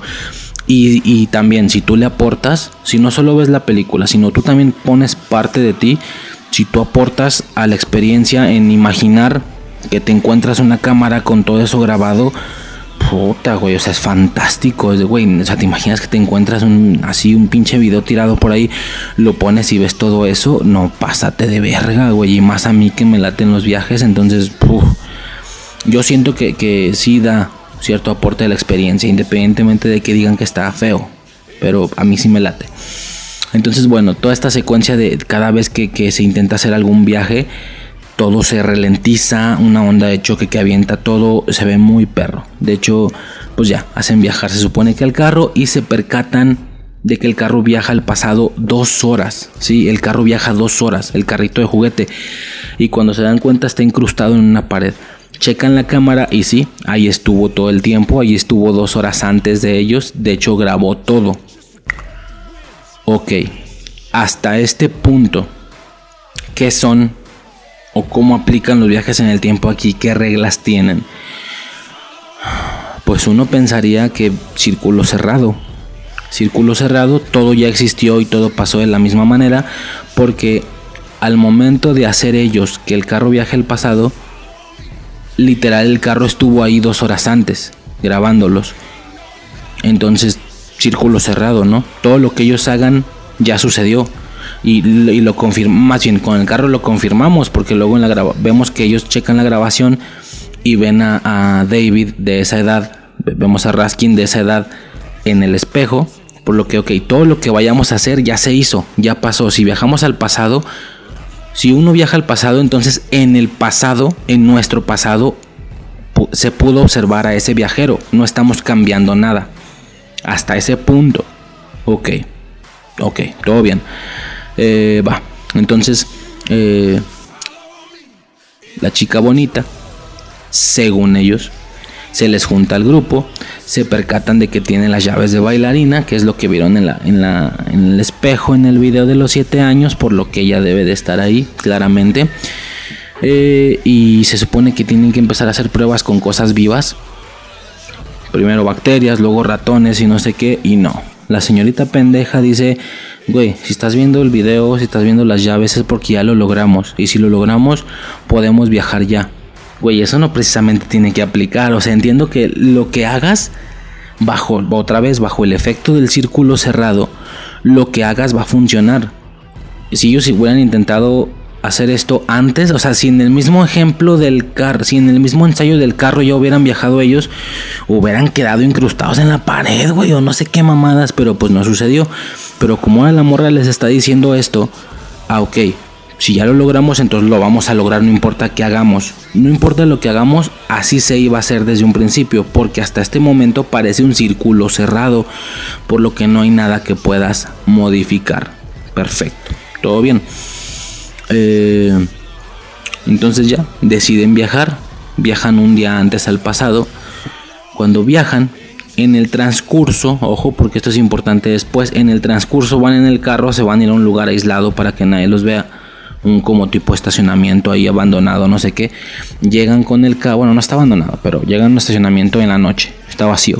Llegan con el carro y en el transcurso pasan por unas vallas donde no había nada. Así nada más, no había nada, ok. Unos como, saben, en la banqueta, ¿no? En, la, acera. Entonces llegan, hacen el viaje un día antes eh, y van a la casa de uno de los güeyes mientras el güey está dormido. ¿Ok? El güey está dormido y él mismo, del futuro, dibuja una carita. Le dibuja una carita en, la parte de atrás del cuello, en la... Pues no es la nuca, es... Bueno, se, entiende, ¿no? En la parte de atrás del cuello. Como ya dije, tuvieron que haber visto esa madre ya, güey. Para nada más seguirme. Si no la vieron y están escuchando esto, de todos modos no se está entendiendo nada, estoy seguro. Mm, dibuja una carita y conforme la dibuja, se le dibuja a él. Verga, güey. Primer pedo. Primer pedo porque entonces esto no es un... Esto no es un círculo cerrado. Si hubiera sido un círculo cerrado, él hubiera tenido que dibujar la carita. Qué gracioso, ¿no? Y que ellos se dieran cuenta. Güey, ¿qué tienes atrás del cuello? Güey, tienes una carita. Siempre la tuviste. Porque como tú la dibujaste en el güey un día antes, tú siempre la tuviste. ¿sí? Incluso vámosle un poquito antes, unos minutos antes, que mientras fuera en el carro, que una morra dijera, ¿qué tienes aquí atrás? ¿De qué hablas? Nada, no importa, y que no dijera nada. O sea, que una de las morras vio la carita desde antes, pero no, se dibuja conforme la hace. ¿Se ve chido? Sí, se ve chido para el tema temporal y viajes en el tiempo y no sé qué. Se ve padre que conforme el güey la dibuja, se le va dibujando a él. Eh pero entonces no es un círculo cerrado, porque la carita siempre debió de estar ahí. Bueno, no siempre, desde un día antes. Y no, se le dibuja conforme él la dibuja. Significa entonces que también es una línea alterable en la que conforme ellos van cambiando algo, se va cambiando en la realidad también. Si ellos viajaron al pasado, entonces, desde la perspectiva del, güey que viajó, para él un día antes nadie le dibujó una cara. A él, si no la tendría dibujada. Pero como él la, entonces nadie la dibujó. Pero como él viajó al pasado y se la dibujó él mismo, se le va dibujando a él. Entonces, mm, aquí no aplica el tema de que todo existió y todo va a existir igual sino que conforme ellos hacen el cambio, el cambio se genera en ellos también, hacen una alteración hacen una modificación. Eh, no concuerda, no concuerda, pero bueno, sigamos con la película, todo bien. Eh, no, sé si me, no sé si me están agarrando, espero me estén agarrando. Eh, ahora, hace la carita y tal, y luego el morro como que se intenta despertar, se ven entre los dos y se genera lo que le llaman un ciclo de retroalimentación, lo que hace que los dos se bugueen, literal se así pixelean, güey, se pixelean en la realidad y como que van a desaparecer, pero como el güey rápido lo empujan, lo quitan, pues ya, no pasó nada y el güey sigue vivo. Güey, qué puto miedo, qué puto miedo, no sé cómo pararon desde, no sé cómo no pararon desde ahí. Mm, pero al ir regresando, ah, y luego gritan, van caminando y gritan, es el día de ayer, es el día de ayer pues se vio chido, se vio muy épico, qué emoción, yo, yo estaba viendo eso y yo, ah, huevo, era el día de ayer. Qué pendejada lo de la cara, pero qué chido, era el día de ayer, ok. Eh, y luego un perro los empieza a perseguir. Y ellos viajan, pero porque esta máquina ya al último es una mochila conectada a un cable a un celular y literal con una especie de aplicación de fecha logran poner ahí la, la fecha desde el celular, güey pero la máquina tiene una especie de umbral de 3 metros, creo, es decir, hace viajar a todo lo que esté 3 metros alrededor. Por lo que cuando ellos, eh, vaya, cuando el perro lo sigue, estaba dentro del umbral y al viajar, ah, porque esto, también es una pendejada, o sea, viajaron un día al pasado nada más. Yo lo primero que pensé es, güey, van a dejar que el día avance escondiéndose y luego alcancen su fecha original. Es un día nada más, güey, o sea Nada más tienen que esperar un día. Y cuando ellos, cuando lleguen al punto en el que ellos viajan, ahí desaparecen, ellos pasan a reemplazarlos. Pero no, viajan al pasado un día, se quedan unos minutos y luego regresan a su, a su fecha. Bueno, ok. Se hubiera visto más interesante el otro. Que, que, al, que los alcanzaran en su punto temporal a cuando ellos se van a ir. Suponiendo que son los mismos. Porque ese Queen no tenía la carita, pero bueno. Entonces al regresar, como se llevaban el perro con ellos, lo suben al carro. Eh, y ya al momento de estar regresando, ellos ven en la acera, sí, pegados eh, como unos, como no sé, como, como hojas. Sí, este rollo de plan perro desaparecido se busca recompensa y digo de inicio que rápido, ¿verdad? De perro desaparecido con un día y hay hojas de esas pegadas en todos lados, pero bueno, cosas que no estaban cuando iban hacia, hacia ese punto para viajar y ellos mismos dicen esas cosas no estaban y ahora sí están porque el perro desapareció porque se vino con nosotros. Eh, digamos que desde la perspectiva del perro avanzó en el futuro un día, estuvo un día extraviado. Eh, por lo que entonces ellos dicen cambiamos, cambiamos la línea del tiempo, o sea, nos cambiamos el tiempo. Pero de ser ese el caso, entonces esto no es un ciclo cerrado, sino que ellos están generando modificaciones, por lo que hasta este punto esto es un universo alterable. Eh, y si es un universo alterable, ya nos podemos empezar a oler que no tiene ningún sentido que desde su línea temporal haya marcados viajes ya existentes, sino que los viajes se generan y los cambios a partir de que ellos lo hacen, más no hay cosas previas que delimiten que se hizo algún viaje, como por ejemplo el reflejo de este vato en el, en el espejo de, del video de los siete años.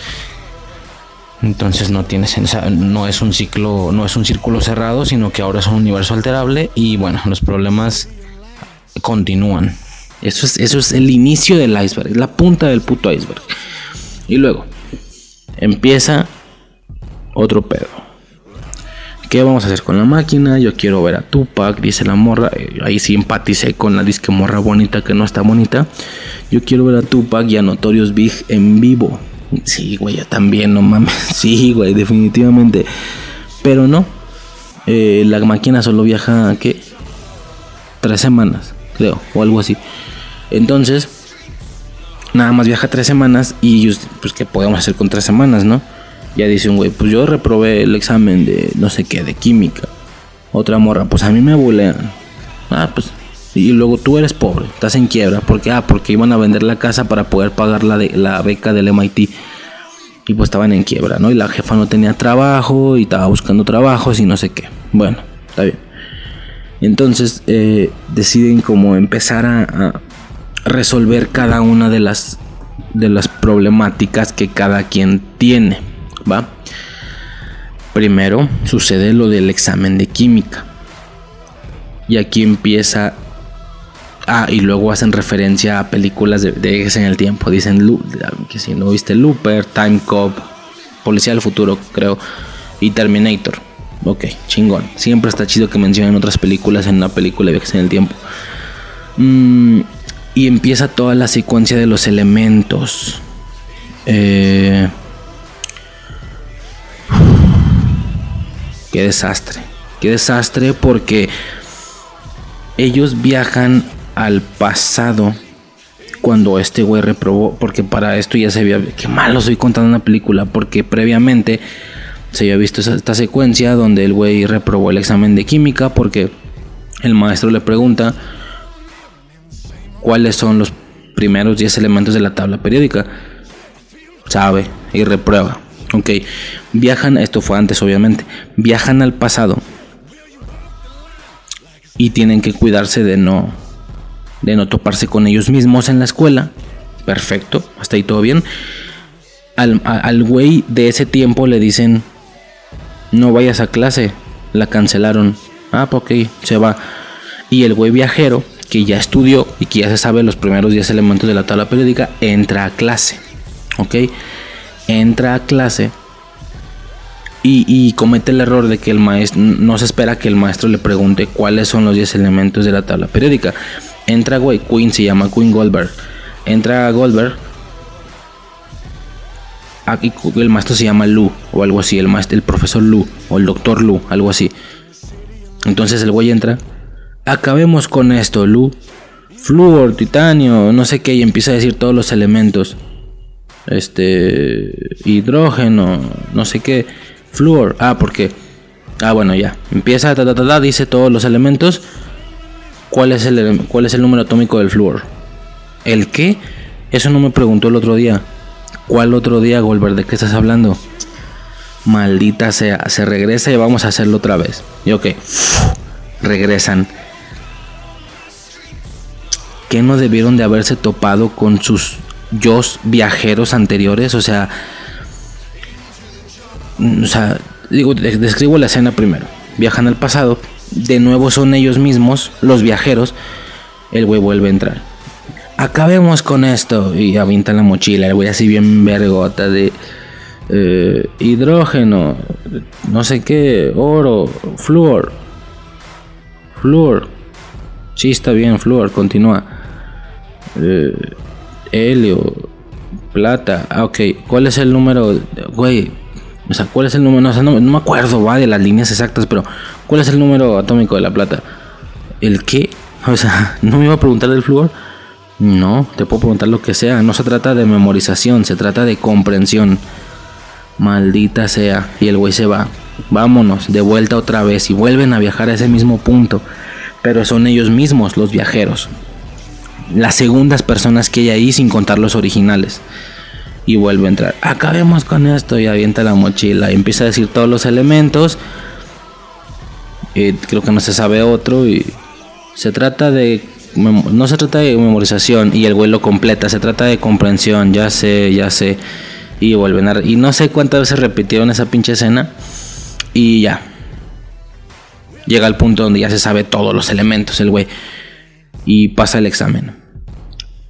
A ver, toda la secuencia, sobre todo como repiten y repiten y repiten, es muy divertida.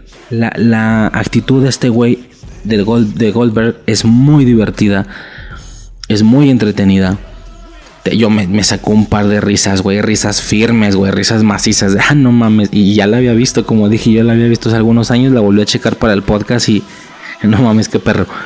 Está padre.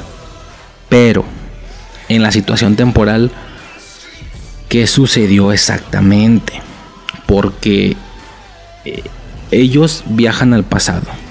No funciona vuelven a viajar. Güey, ya debería haber tres Daniel eh, David. ¿Por qué vergas digo Daniel? David Raskin. Ya debería haber tres. El original, el primer, el primer viajero y el segundo viajero. Y como y, ahora no solo tienen que encargarse de que el primer Goldberg no entre, tienen que encargarse de que el primero y el segundo no entren. Para que el tercero pueda entrar, se va a equivocar, van a volver a viajar y ahora va a haber cuatro de cada uno tienen que encargarse de que el primer, el segundo y el tercer Goldberg no entren para que el cuarto pueda entrar y así repetitivamente, ¿no? Hasta el punto en el que lograron pasar el examen. Pero no, solo durante esta secuencia, el viaje en el tiempo pasa a ser de cuerpo, de mente, perdón. Ya no viajan ya no viaja su cuerpo al pasado, pareciera que solo llevan sus mentes a los primeros viajeros y empieza una secuencia muy característica de las películas de bucle. Estas películas que se repiten el día una y otra vez y que intentan lo mismo una y otra vez. Lo vimos en el filo del mañana. Llega, digo, hay un punto, creo que si lo mencioné o no, no sé, hay un punto donde el güey está entrenando y se lastima. Ah, vamos a intentarlo de nuevo y le disparan en la cabeza. Se vuelve a lastimar y, la Rita le dispara en la cabeza y le disparan. Y ya llega un punto donde ya ni siquiera nos muestran en qué se equivocó, ya nada más. Tan, tan, tan, tan. O sea, muestran todos los disparos a la cabeza seguidos. Tan, tan, tan. Con todo su día que conllevaba cada intento. No sé cuántas veces repitió todo. Pero nada más nos mostraban el puro disparo. Entonces es muy característico de estas películas de bucles que repitan una misma escena una y otra vez. Pero viendo cómo la persona va superando una tras otra. Eh es divertido, sí, pero no tiene ningún sentido que esté pasando eso. Porque pareciera que solo durante ese momento el viaje pasó a ser mental. Ellos van a reemplazar las la mente de los primeros viajeros. Esa es la impresión que da. Eh, por ahí algunos youtubers intentan explicar que, que, tal vez porque con un viaje se reemplaza otro, güey, eso no tiene nada que ver. Con un viaje no se reemplaza ninguno, no tiene sentido. Mm, yo siento que simplemente Bienvenidos al Ayer o Proyecto que quiso durante toda la película mostrar diferentes secuencias típicas de películas en general de viajes en el tiempo con sus protagonistas sin importar qué reglas obedeciera cada, cada una de las escenas. Simplemente vámonos, de filo, ¿no? Es divertido, como digo, si intentas ignorarlo es divertido, es muy divertido, aunque es un gran, es un fallo, es un fallo garrafal eh, el tema de, de que solo reemplazan las mentes cuando el viaje no era así. Pero bueno, ya nos clavamos mucho con esto, creo que la idea ya se entendió, ¿va? Perfecto. ¿Qué más sucede? Se vengan de la morra que le hacen bullying.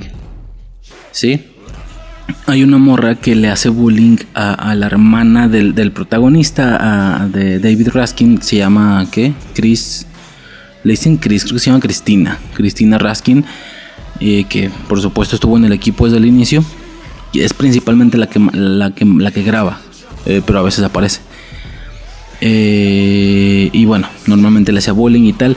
Y viajan en el tiempo justo para para hacer este pedo, para hacer que digamos que están ellos y, se ve todo un corredor, todo un pasillo a lo lejos y vemos como eh, eh, al final del pasillo esta morra le tira, se supone que sin querer, pero pues obvio es bullying, le tira agua encima a la morra. La morra sigue avanzando hacia ellos y luego esta otra morra lleva dos vasos de agua, se estampa contra ella y se los tira. Y la, la Nathan se llama, la, la boleadora. Y le dice, ¿qué no estabas y Chris le responde, en todos lados, maldita. y ya luego se va corriendo con sus amigos, así como mocosa de primaria. Esto se vio en pendejo. No, no, güey, qué pendeja te vas haciendo eso.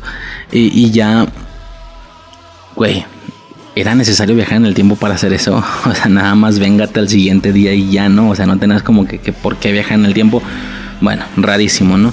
La están usando para cosas estúpidas. Y luego la empiezan a usar para algo que realmente vale la pena para ganar la lotería, ¿sí? para solucionar el problema de, que son pobres, de que Raskin es pobre y no sé qué. Eh, saben cuál es el número, regresan y compran el boleto ganador. Ellos ya planeando que qué van a hacer con 153 millones de dólares, es el premio, 153 millones de dólares después de impuestos. Pero se equivocaron en el último número, porque no era un 9, era un 4, o al revés, era un 4 y era un 9, algo así. Mm, y bueno, el premio que ganas por faltarte un dígito, por nada más haber latinado los primeros 5 de los 6, son 1.8 millones de dólares. De todos modos, muy buenos, güey. Se reparten entre todos. Mm, y se ve bien mamón. También da risa la secuencia que le están tomando la, foto con el cheque gigantote. pero sonrían, se ganaron la lotería y todos bien cagados, pues porque se equivocaron. Aún así tienen un chingo de dinero cada uno. Un güey se compra ropa, se compra un carro. Este se ve bien perro. El güey se llega al, así al lugar de la, de la tienda de autos y quiere comprar esto. Pues sí, pero creo que estás equivocado. O sea, esto es para gente mayor. Y avienta todo el, y luego tronan los dedos, le pasan la, se ve bien perro, se ve bien mamón el güey, le pasan la, la pinche maleta y tira todo el dinero en la mesa quiero uno de estos o 17 Toyotas Corolla. A la verga. Se compró un carro. Ok. Hasta este punto yo había notado. Güey, me estás intentando decir que Jessie Pierce era bonita y era popular. Y la hermana de David Raskin, Raskin no. Ella es buleada y es patética. ¿En serio, güey? O sea, esa morra es mucho más hermosa que Jessie Pierce, la, hermana, la, Cristina eh, Raskin. Es mucho más bonita, güey. ¿De qué me estás hablando? ¿Cómo es posible que a ella le va mal y a la otra pendeja le va bien, güey? No, nada que ver. Nada que ver, pero pues bueno, películas, ¿no? Eh, no sé si es la incongruencia más grande de toda la película, esa mamada. Eh, y bueno, Pierce Ah, porque Raskin se compra una batería de no sé qué, de no sé qué material que va a resistir mucho más y va a dar más alcance para el viaje en el tiempo. él sigue usando su dinero y tal para la misma creación de la máquina, sin mencionar que le da el dinero necesario a la jefa para que no le vaya mal. Mm, entonces, Pierce eh, empieza a coquetear con Raskin, ¿sí? Ya soy parte del grupo, ¿no? Así le dice la morra, ya soy parte del grupo, ¿no? Tienes las llaves, me tienes a mí. ¿Cómo que te tengo a ti? Pues sí, pues ya soy parte del grupo. Hija de tu puta madre, pues cómo no vergas vas a ser parte del grupo, o están viajando en el tiempo, no mames, o sea, y si no estuvieran viajando en el tiempo, de todos los estarías pelando. Es una situación que a mí no me, a mí siempre me he inconformado y se lo he comentado a Suicide en más de alguna ocasión, que se me hace muy cura como primero nos muestran a un güey que está enamorado de la morra más popular de la escuela y la morra no lo pela, pero cuando empieza a surgir alguna situación de ciencia ficción, algo fuera de lo normal, la morra casualmente se empieza a enamorar del vato. Pues como no, mierda, pero antes no lo pelabas. Eh, como siempre, sé que hay muchos ejemplos, no puedo tirarme, no puedo pasármela tirando ejemplos ahorita, pero me acuerdo mucho de Transformers, la primera. Que lo mismo, que el vato, una morra bien bonita que no lo pela, y cuando empieza a ver toda la situación de los Transformers, ayudarles y no sé qué, también, la morra ya está enamorada del güey, o sea, y termina con un beso la película. Bueno, no es justo. No es justo. Nunca se me ha hecho justo. Yo normalmente a estas morras súper bonitas, populares que no te pelan, siempre las he repudiado un poco, la verdad. Pero bueno, X. Eh, ok, todo perfecto. Y luego este vato les tiene una sorpresa, ¿sí? Eh, pases VIP de Lollapalooza al que no fueron. tres meses después del evento ya cuestan 5 dólares en eBay o no sé qué. los compran y viajan al pasado a Lollapalooza. Aquí ya no me queda claro si es viaje físico y mientras ellos en ese momento están haciendo otra cosa, los reales y ellos están en Lollapalooza o fue un regreso de mente, no sé, está rarísimo porque van pasan todo el evento, ok, todo chingón, lo del momento antes del fin del mundo, ya directo lo menciono así, antes del fin del mundo me tengo que enamorar y pasa un, momento por ellos. Pasa un momento entre ellos que el vato desaprovecha y no la besa. Tenía que besarla y no la besa. Y que la morra se agüita así bien cabrón. También no le veo mucha congruencia a eso, güey. Pues lo ego, ¿no? Y ya. Pero no, no pasó en ese momento y ya no va a pasar nunca, hija de su puta madre. Mm. Y al parecer, con el viaje a la palusa, generaron ciertos cambios. Porque cuando ellos regresan se percatan de que su hermana ya se junta con la bully, que también era muy popular.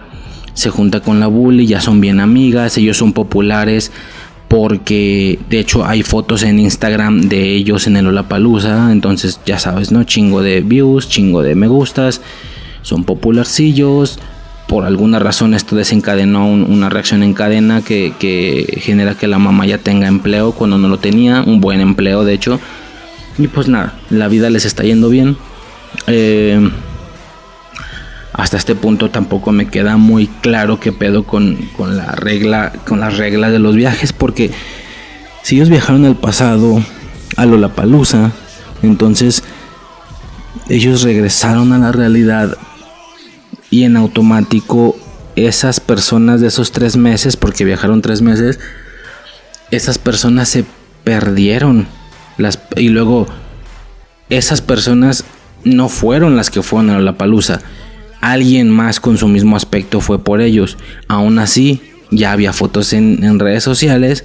Entonces ellos, las personas originales no se extrañaron de que estaba pasando eso y que la gente los empezó a tratar bien porque fueron a un evento que ellos nunca fueron. Está raro. O sea, está raro porque todos esos tres meses son cambiados, eh, que durante esos tres meses ganaron popularidad por el evento y cuando ellos regresan, pues ya digamos que toman el lugar de estos inconscientes que a lo mejor ya, ya, tenían bastante conocimiento de cómo les estaba yendo bien y de nuevo no saben nada. Entonces no sé si me están agarrando, espero me están agarrando. Eh, está raro, está raro porque... Eh, me explico, o sea, tú, vas a un, un, evento al que no vas, y, pero te das cuenta que sí fue alguien igual a ti y hay fotos en Instagram y la gente te empieza a tratar bien güey, no se te hace raro, o sea, no sé, no, lo explican, simplemente por haber ido a la palusa, muy al, estilo de efecto mariposa, pero sin recuperar los recuerdos que deberían de tener. regresan a, su, a su fecha original y ya les va muy bien y son populares y tal, ¿no? Como digo, ya la morra ya se junta con su enemiga y la chingada. Ok. Bueno, todo bien. Aparte, este vato se percata del momento que dejó pasar revisando grabaciones porque es un tonto y regresa al pasado a repetir esa escena pero hacerla bien, ¿sí? Y si le da el beso. Eh, mm, a ver, si el güey viaja al pasado, vuelven a aplicar la lógica de la sustitución de cuerpo. No viajó él físicamente, a menos de que haya viajado físicamente él solo y se haya encargado de que ese Daniel Raskin no, no pasara todo el muro con la morra. Eh, no leyeran todos los comentarios en el muro de antes del fin del mundo y lo hizo él. Mm, o, aplicaron la misma del examen de química y lo reemplazó en mente y él lo repitió todo y lo hizo bien. Y aparte, pinche película de bajo presupuesto, recicla imágenes, güey. En, la situación original él no traía la mochila puesta. Cuando viaja al pasado sí la trae. Digo, ya saben que no, no soy mucho de explicar ese tipo de detalles, pero ahí se me hizo interesante porque eh, en la segunda oportunidad que él tiene, toda la secuencia, los ratitos que pasan igual, el güey no trae mochila y luego cuando ya debe de hacer algo diferente como atrapar el frisbee o decirle intentas que te imagine desnuda y no sé qué, él trae la mochila de nuevo. Entonces el, hay intercambio de escenas donde sí trae la mochila y no la trae. Sí la trae, no la trae. O sea, güey, pinche reciclaje mal pedo, no mames.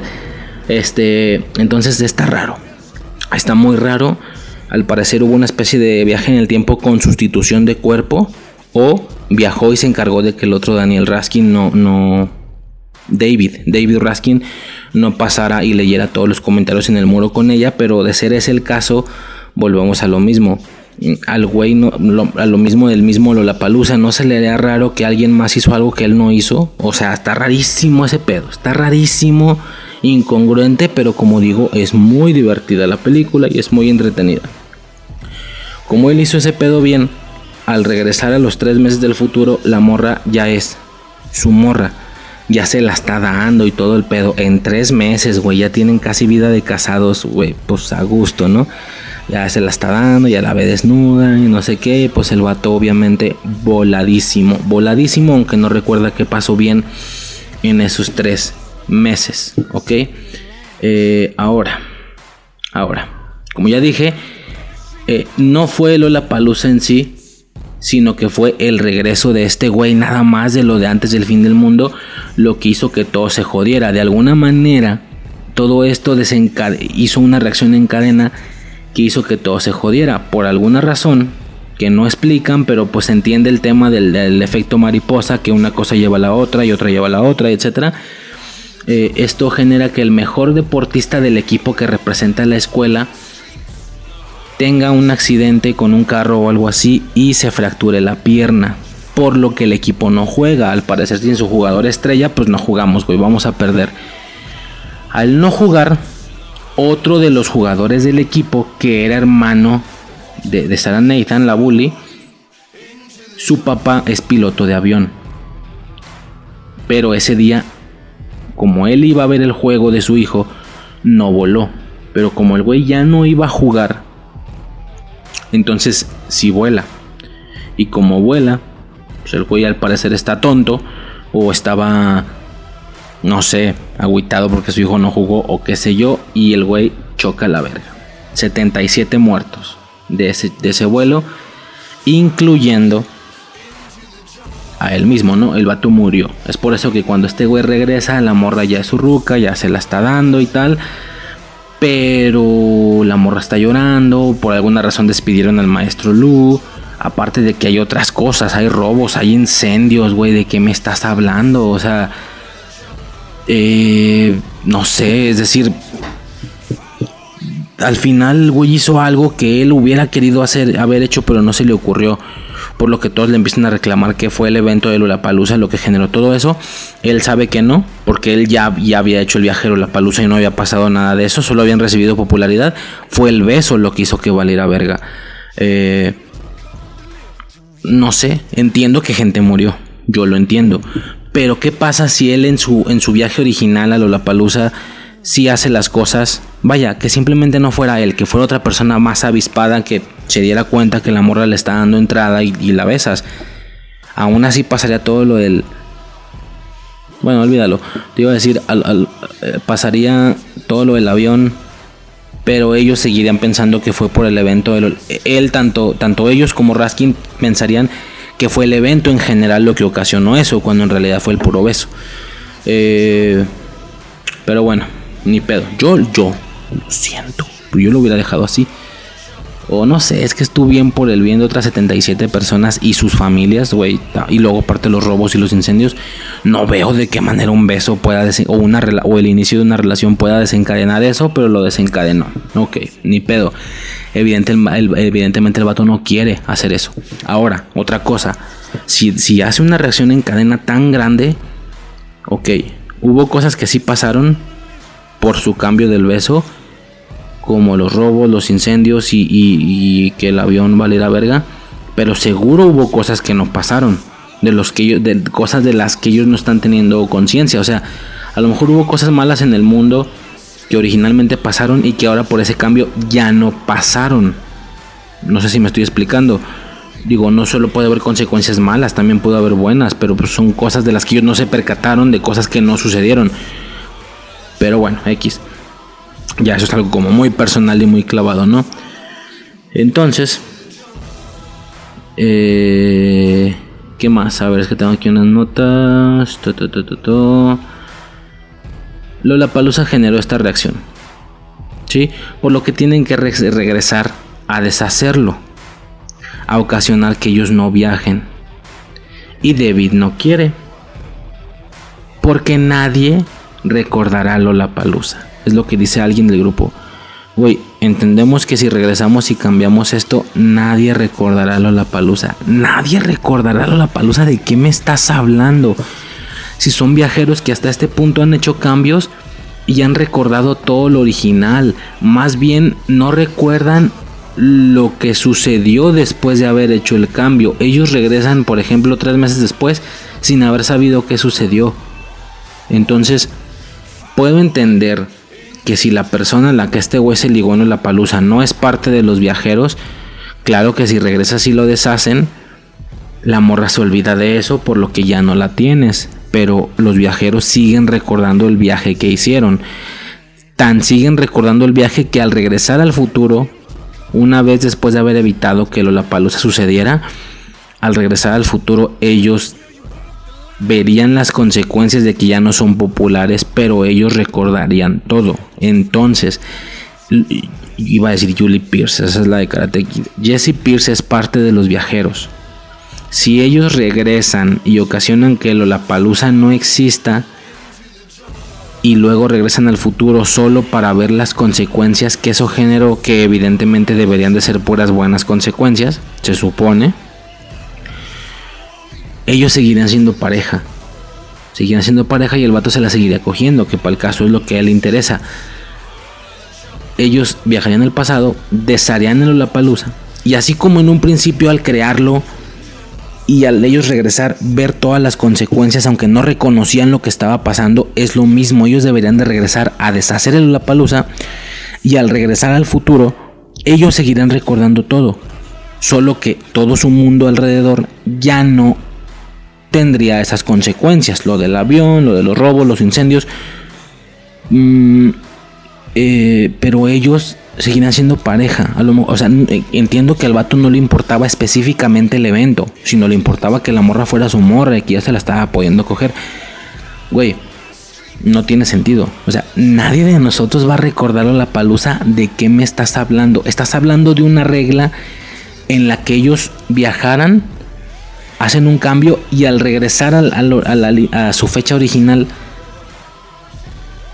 no solo les llegaran todos los recuerdos generados después de ese cambio como en efecto mariposa, sino que también se borraran los que originalmente había, ¿no? Entonces nadie recordará la palusa, güey, no tiene sentido lo que estás diciendo. Si tranquilamente, si viajaban todos, también con Jesse Pierce, A lo mejor, yo, yo entiendo que a lo mejor lo que al vato se le fue el pedo es de, güey, tengo que regresar yo solo a deshacer el beso y la morra no va a recordar esto por lo que ya no la voy a tener. Pero si regresan todos a deshacer el evento en general, sigue siendo tu morra, güey. Así como siguen recordando que ellos no debieron de ir a Lollapalooza, pero fueron y ya son populares. ¿Me estoy explicando? Espero estarme explicando. No tiene ningún puto sentido. Pero bueno, ok. Aquí ya estamos en el momento cúspide típico de las películas viejas en el tiempo que primero te diviertes, haces mamadas y luego todo se empieza a complicar y se empieza a ir a la verga. Este, y muy épico lo que dice Ladan, que es el amigo asiático del grupo. Que por cierto, güey, se supone que todos tienen que tener 17 años y este cabrón, el, Daniel, el, David Raskin, Raskin tenía 26 simula ser un morro de 17 que en realidad tiene 26. Normal, pasa en todas las películas. Pero el Adam, güey, el, asiático, el que más morro se ve de todos, tiene 32 en ese momento el actor. 32, güey, y sí, lo sé como uno de 17. A no se lo crees que tiene 17. Ese güey tiene más de 20 años. Pero ese güey tiene 32. No mames, ¿de qué me estás hablando? Qué chingón. Qué chido, la neta. Eh, bueno, tienen que regresar a deshacerlo. David no quiere. Porque nadie recordará Lola. Nadie recordará Lola Palusa. ¿De qué me estás hablando, güey? Claro que no, pero bueno. Eh, entonces él decide regresar solo a cambiar lo de la pierna. Porque se supone que lo de la pierna va a arreglar lo del avión. Aunque eso no precisamente tenía que arreglar lo de los robos y los incendios. Pero el güey se enfoca solo en eso, en la pierna. ¿Cuándo sucedió lo de la pierna? En una fiesta que hubo durante la creación de la máquina del tiempo, el día del carro y tal. Ok. Ellos viajan, él, él solo, sin decirle a nadie, viaja al pasado. Y ya tenía pedos con ellos porque ya se habían el güey, el Adán ya se había dado cuenta que estaba viajando solo y tal. Viaja al pasado ese día a hacer que el accidente no, no ocurra. Ok otro error. Porque se supone que una vez que ellos viajaron a Lollapalooza, los siguientes tres meses, y dentro de esos tres meses está lo de la, creación de la máquina del tiempo y el... Eh, sí, porque Lollapalooza es al inicio de la película. Ellos dicen que no fueron al evento. Durante esos tres meses todo cambió porque son populares, hay fotos en redes sociales, ignorando si ellos recuerdan o no lo que pasó o bueno, si las personas de esos tres meses saben, ¿no? Ellos fueron pareja desde el inicio de los tres meses. Pero cuando él regresa a un punto intermedio de los tres meses, las cosas siguen igual. Se alcanza a ver cómo la morra se mete corriendo en la casa y ¿qué están haciendo con mi auto? Güey, ¿qué no se supone que ahí ya eran pareja? Porque la pareja estuvo activa durante los tres meses desde el, desde el pedo este de la palusa. O sea, espero me estén agarrando porque es un pedo difícil y también me, cuesta un poco explicarlo, pero el güey regresa a un punto intermedio de los tres meses, que es donde el güey se rompió la pierna.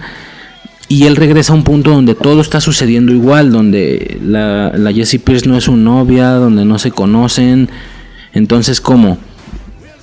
Estamos hablando de que hubo un evento en La Palusa en el que ellos se besaron, empezaron a ser pareja. Y, luego los viajeros se fueron y se quedaron los originales, los que no recordaban nada. Empezaron a ver cómo gente fue al, al cómo gente igual a ellos fue al evento y tomaron fotos sin ser ellos. Pero al final de los tres meses ya eran novios, producto del beso. Entonces no tiene sentido. No tiene sentido, los tres meses debieron ser muy diferentes y, en una de esas ni crear la máquina del tiempo, pero bueno, supongo que la crean.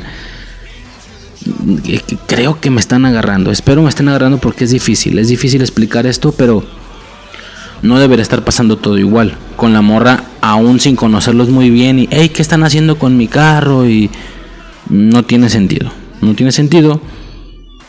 Pero bueno, el vato llega al momento logra salvar al vato de la pierna, regresa y todo está bien.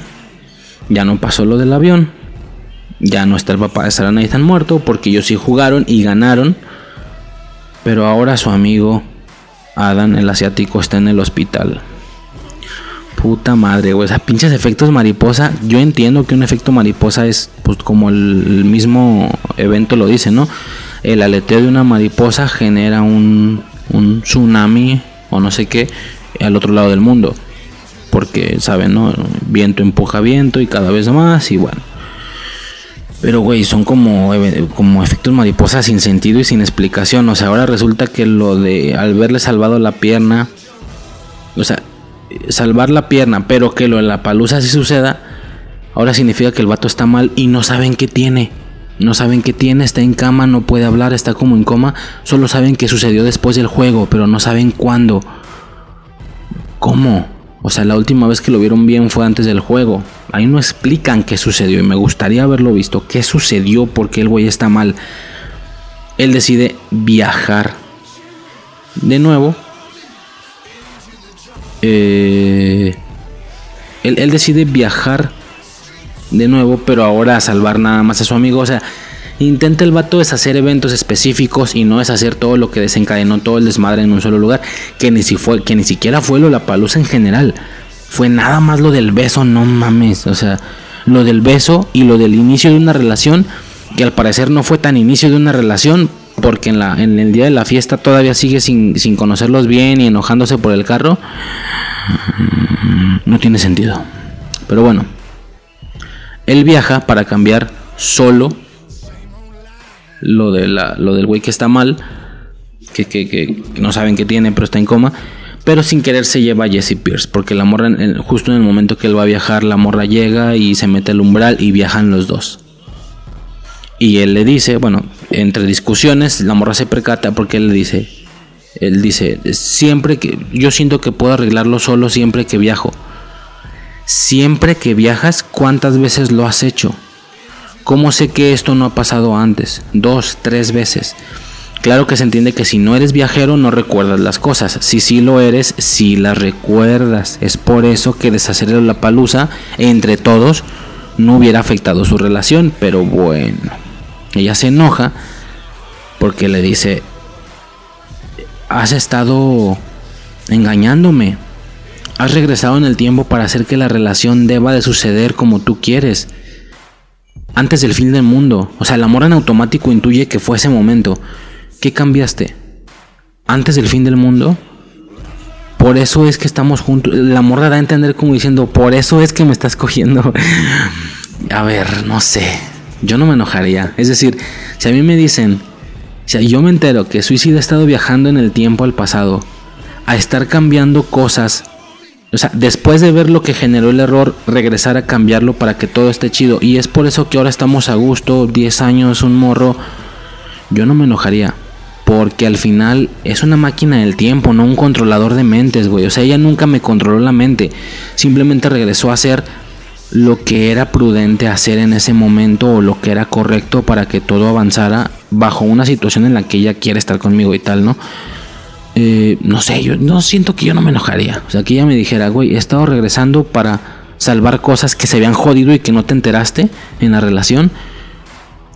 Y regresé para cambiarlas y por eso es que estamos bien. Pues, pues está bien, güey. Digo, yo estoy feliz, te quiero. No me controlaste la mente, güey. Como repito, es una máquina del tiempo, no un controlador de mentes. Entonces, no sé por qué la morra se indigna tanto. Ahora, no sé ya metiéndole más ahí, escarbándole más, no sé hasta qué punto esto aplica lo que estoy diciendo. Eh, el regresar para estar salvando tu relación. No sé qué tanto debería o no de enojar a la otra persona porque...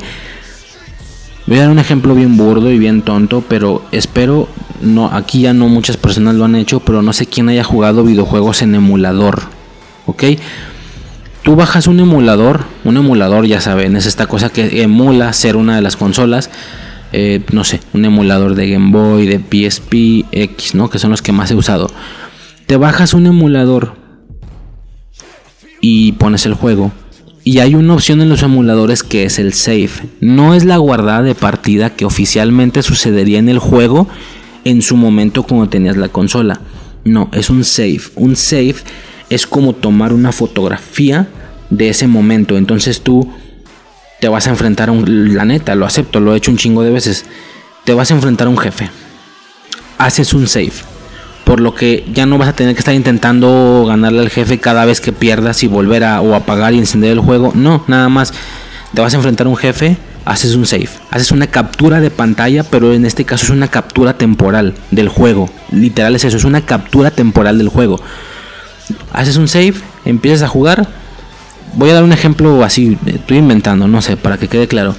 Tiras un ataque por debajo y el villano brinca y te mata. Ok, activas el save, o sea, regresas a esa captura temporal donde ya no tiras para abajo, tiras para arriba.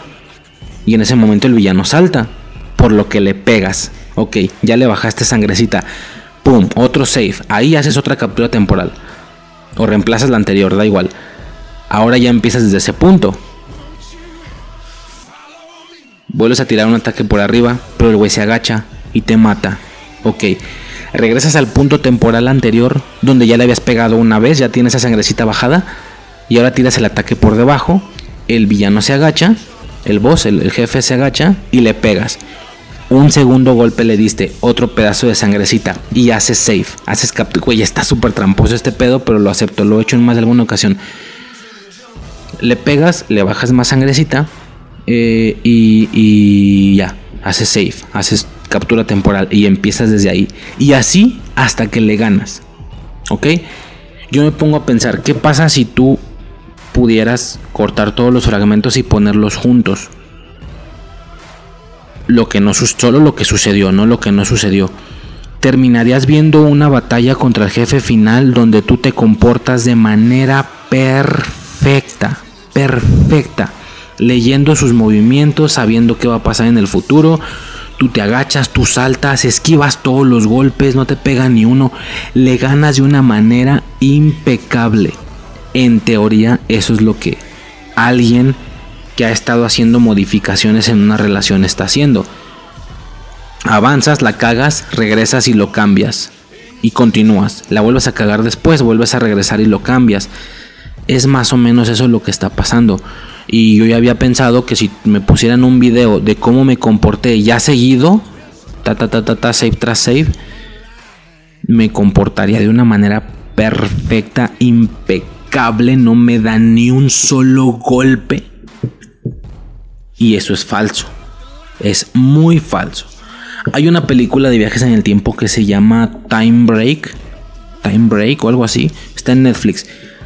No voy a contar toda la película, tal vez será para un futuro, otras películas, pero a grandes rasgos lo que hace la película es que la película empieza con el vato lo está cortando su, su novia, él hace la máquina del tiempo, la crea, viaja al pasado y empieza a hacer cambios. Entonces, vaya, llega un punto donde detecta el save específico. Entonces llega un punto donde la morra no lo corta.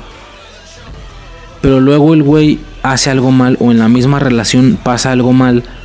Él regresa y lo soluciona. Y regresa y lo soluciona. Y regresa y lo soluciona. Y así como si fuera una batalla final contra un jefe haciendo save una y otra vez. Para él, para su perspectiva, el vato la cagaba rompían y él regresaba a arreglarlo y seguían siendo pareja. La volvía a cagar él o ella incluso, no tenía que ser siempre él, ojo, ¿eh? o sea, también podía ser ella. Por ejemplo, si la morra te iba a poner el cuerno por ir a una fiesta, regresas y haces que no vaya a la fiesta. Entonces, no solo él, todas las situaciones que pudieran llevar al final de la relación, el güey regresaba y las cambiaba desde su perspectiva, él tenía los recuerdos de todas las peleas que deshizo. Pero desde la perspectiva de la morra, fue una línea perfecta todo el tiempo.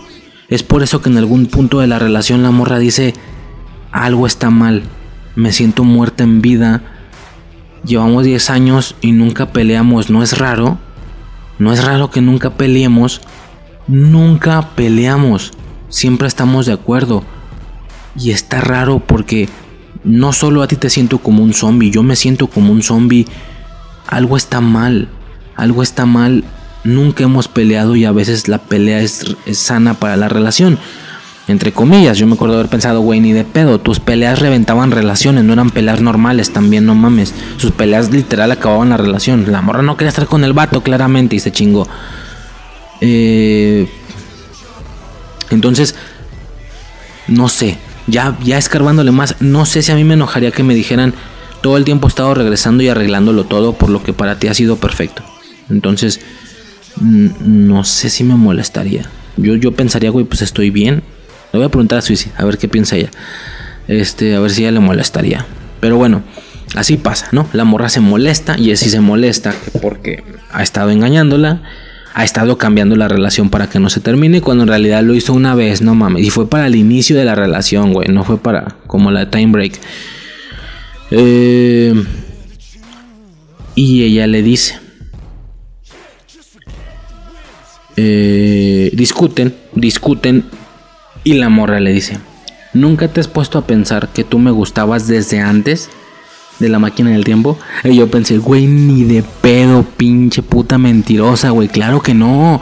Claro que no, güey, ni lo querías, ni lo pelabas. Es por los viajes en el tiempo que te empezó a gustar el morro. No seas mentirosa, no mames. Nunca te has puesto a pensar que me gustabas desde antes, güey. Cállate el hocico, qué mentirosa. Y luego la morra dice: Si yo hubiera creado una máquina en el tiempo, solo la hubiera usado no para engañarte, no para manipular la relación. Yo la hubiera usado para conocerte lo antes posible, para conocerte antes de cuando originalmente te conocí. Güey, otra puta mentira, güey. Al inicio de la película ya lo conocía y no hacía nada. Incluso medio lo.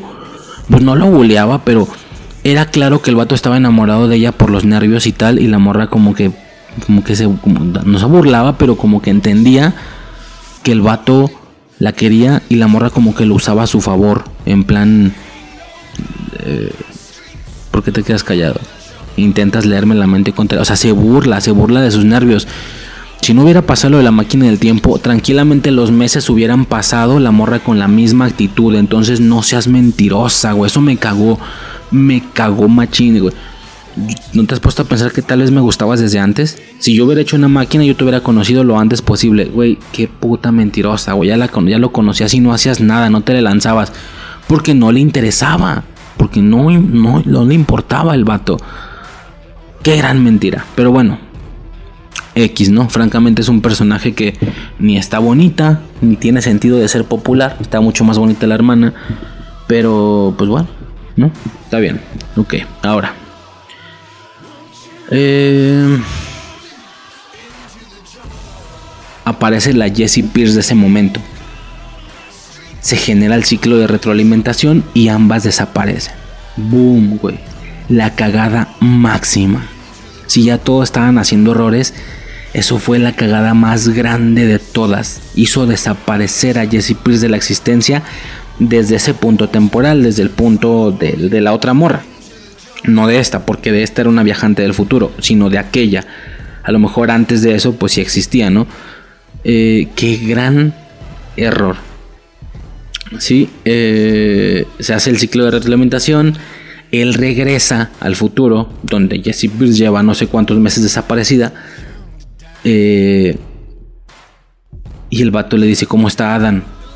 Adam está bien, no estaba en el hospital, no, o sea, ahora resulta que el que, la morra desapareciera, se arregló el problema de que el vato estaba en coma, o que la verga, pero pues da igual, de todos modos hay un error mucho mayor. Mm, y la policía llega a su casa, toca la puerta, ¿por qué? Porque como era su novio, obviamente sospechoso, pero hasta ahí, güey, la morra desapareció espontáneamente, no hay nada que te incrimine. O sea, Hablo de esto como para actuar un poquito más calmado, recibir a la policía, decir que no sabes nada y luego calmado, calmadito, te tomas un baño, vas y haces todo el desmadre que tengas que hacer. Pero no, el vato realmente, para empezar, ya está con, así con, ¿cómo le llaman? Ya está hiperventilando, el güey está mal, el güey, digo, lo, también lo entiendo, ¿no? El güey está loco de todo lo que está sucediendo, la morra está muerta, en teoría desapareció entonces el vato se pone como loco y, agarra como esta inercia de tengo que hacerlo todo en este momento, no puedes esperar a mañana. Güey, relájate, no mames, bañate, duerme y ya luego lo haces. Tienes todo el puto tiempo del mundo, tienes una máquina del tiempo, pero no, el vato se desespera, tiene que hacerlo en ese momento, no le abre a la policía, se sale por la casa, por la puerta de atrás y se va. Se va y todos los policías le empiezan a buscar, güey, no mames, güey, no, no, güey, o sea, ni de pedo, lo, ¿cómo no lo atraparon? Qué falso, güey, ¿te imaginas qué triste? Que lo atrapen y lo encarcelen y nunca pudo arreglar nada y por la actitud que tuvo, que obviamente se hizo el pinche actitud súper sospechosa, llegan a preguntarte sobre tu novia y tú te escapas corriendo de la casa, güey, pues fuiste tú, tú la secuestraste y tú la mataste y dónde la tienes, güey, no mames. Obviamente si van a poner así los policías se ponen a seguirlo, pero bueno, está bien porque esto genera una escena muy épica. Se ponen a seguirlo, hay helicópteros y la chingada, y el güey se le acabó el hidrógeno. Eh, no lo mencioné, lo siento, en el proceso de creación de la máquina necesitaban hidrógeno que no tenían y van a robarlo a la escuela. Entonces se les acaba el hidrógeno, se le acaba el hidrógeno a este güey. Tiene que ir corriendo con policías en los talones, helicópteros, luces, porque ya es de noche, güey. No mames, qué horrible, güey. Eso es una puta pesadilla llega a la escuela, toma un solo cartucho de hidrógeno, cápsulas, no sé qué son, y la mete a la máquina y empieza el viaje. Pero la máquina tardaba, así cargaba y luego hacía el impacto, la onda de choque. En ese momento entran los policías. Entran los policías y el vato, no disparen, no disparen, güey, o sea, nada más no disparen, güey, ya me voy. Estos vatos se avanzan hacia él. La máquina hace el impacto, hace la onda de choque y los policías salen volando. Y en ese momento la escena se ralentiza. Qué gran escena. Qué gran escena, güey. Es fantástica, es hermosa. El güey está tirado. Nomás le faltaba tener un balazo en el hombro. Pero no lo tenía. El güey está tirado así, sentado con la máquina a un lado, con la mochila. Mete el hidrógeno. El güey tiene sangre en las manos. No recuerdo por qué. No hay ningún motivo por el que tuviera sangre en las manos en teoría. Pero no me acuerdo. A lo mejor ahí se me está yendo algo. Pero bueno, tiene todo se ve muy dramático. Eh, inicia el viaje, los policías entran, se acercan a él a unos cuantos metros, no lo suficiente para estar dentro del umbral y que se lleve a alguno de los policías. Esa madre explota y los güeyes salen volando, pero salen volando, güey. Un cabrón se levanta como dos metros, güey. Se vio perrísimo. Qué gran puta escena. Está muy buena, está muy buena esa escena. A mí me gustó mucho, ¿sí? El güey viaja al pasado, Ah, y el vato dice, tengo que hacer todo desde inicio, tengo que... Ya, ya me cansé de estar haciendo modificaciones pequeñas que no hacen nada. Nada más tengo que regresar y deshacer que se haga la máquina del tiempo. Güey, pinche exagerado, mamón. Nomás deshacerlo de la palusa y ya, vergas. Nada más eso, güey. Pero bueno, el vato regresa. regresa 10 años. Ok. Esa es la escena del espejo. Ok, va. Regresa a la escuela, es 2004. 2004, 2014. Ok, la película se grabó en 2014, pero salió hasta el 2015, obviamente. Y las fechas de ahí son del 2014. Viaja 10 años al pasado y es 2004. Llega a su casa y, se, me, hace muy chido porque en la escuela se ve así todo viejo. Generación 2004 y si, esas, no sé, esas esencias de viaje en el tiempo, pero no tan atrás ni no tan adelante. Unos cuantos años como como para que se alcancen a ver las diferencias, está chido. El güey llega a su casa y es la fiesta de los 7 años. Entonces tú dices, ok, ahí está lo de la foto. Ahí aparece la situación de la foto. En teoría. Porque ya esta cosa no sé qué chingados es. Es, universo alterable, círculo cerrado. ¿Qué, ¿Qué es esto? O sea, e, el hecho de que en su video apareciera él es porque ya alguien lo hizo, es porque todo el tiempo va a suceder así, ¿no? Pero al mismo tiempo hacen modificaciones sobre su misma línea. Entonces, está rarísimo. O sea, hacen uso de uno u de otro, de unas reglas o de otras, hacen uso de un viaje o de otro, porque también hacen lo de la sustitución de cuerpo. Mm, el vato llega, pasa por el espejo y se da cuenta que es el mismo el que vio en su video. Pues era obvio, ¿no? Ok, todo bien. Y el güey ya, continúa. Llega al, al, ático con su padre, su padre lo reconoce, le dice, güey, lo lograste, tú sí pudiste armar la máquina del tiempo. O sea, el vato entiende las cosas rápido, pues es un güey también que sabe de viajes y tal. Y le dice, güey, no lo hagas. No existen las segundas oportunidades, no lo intentes, todo va a salir mal. No, güey, tú, tú eres el pendejo, por eso salió mal. Güey, si hubieran limitado nada más a regresar, ganar la lotería bien y se chingó, ya no hagas lo demás, güey. Pero bueno. Eh... Y ya. El vato quema la máquina. Tanto la suya como la que había ahí en el pasado, la caja de cristal y la mochila con la que estaban tal, ¿no? Ok la mete a un bote y la empieza a quemar mientras todo ahí como que se buguea, como que se pixelea por la cámara. No quema la cámara, la deja ahí grabándose enfrente de él. Eso se me hace bien chingo de los fan footage. Que en algún punto el vato le dijo a, su hermana: Grábalo todo. A partir de este momento, grábalo todo. Ay, güey, pinche frase épica de los fan footage, igual que en Rego, que en Blair Witch. Chingón. Y pues el güey literal nunca deja de grabar. Güey, no mames, en la persecución de los policías el güey está grabando. O sea, no mames, güey, corre a la verga, güey, te van a atrapar. Pero bueno, ya. Quema todo. Y se entiende que todo se, se deshace así, a madre, quema todo y conforme se queman las dos máquinas, que realmente la del futuro en teoría no tenía ninguna importancia, con que quemaras la del pasado, a partir de ahí ya no va a existir nada según ellos, porque esto es un universo alterable, por lo que la paradoja del, abuelo aquí no existe. Si la paradoja del abuelo aquí, como dije, en los universos alterables nunca aplica. Si aplicara, no, entonces él quema la máquina, por lo que él no viaja. Pero si no viaja, no quema la máquina. Y como la máquina sí existe, él sí viaja. Pero como él sí viaja, quema la máquina y tal, ¿no? Ya se entendió. Espero que se haya entendido. Entonces, eh, todo se deshace, ta, ta, ta, ta, y el güey desaparece. Se buguea, pixelea la chingada y el güey desaparece. Pero la cámara no. ¿Por qué la cámara no? No tiene sentido. Nada más es para que el final se vea perrísimo. Porque se ve perrísimo. Pero no tiene sentido. La cámara se queda grabando y se le acaba la batería.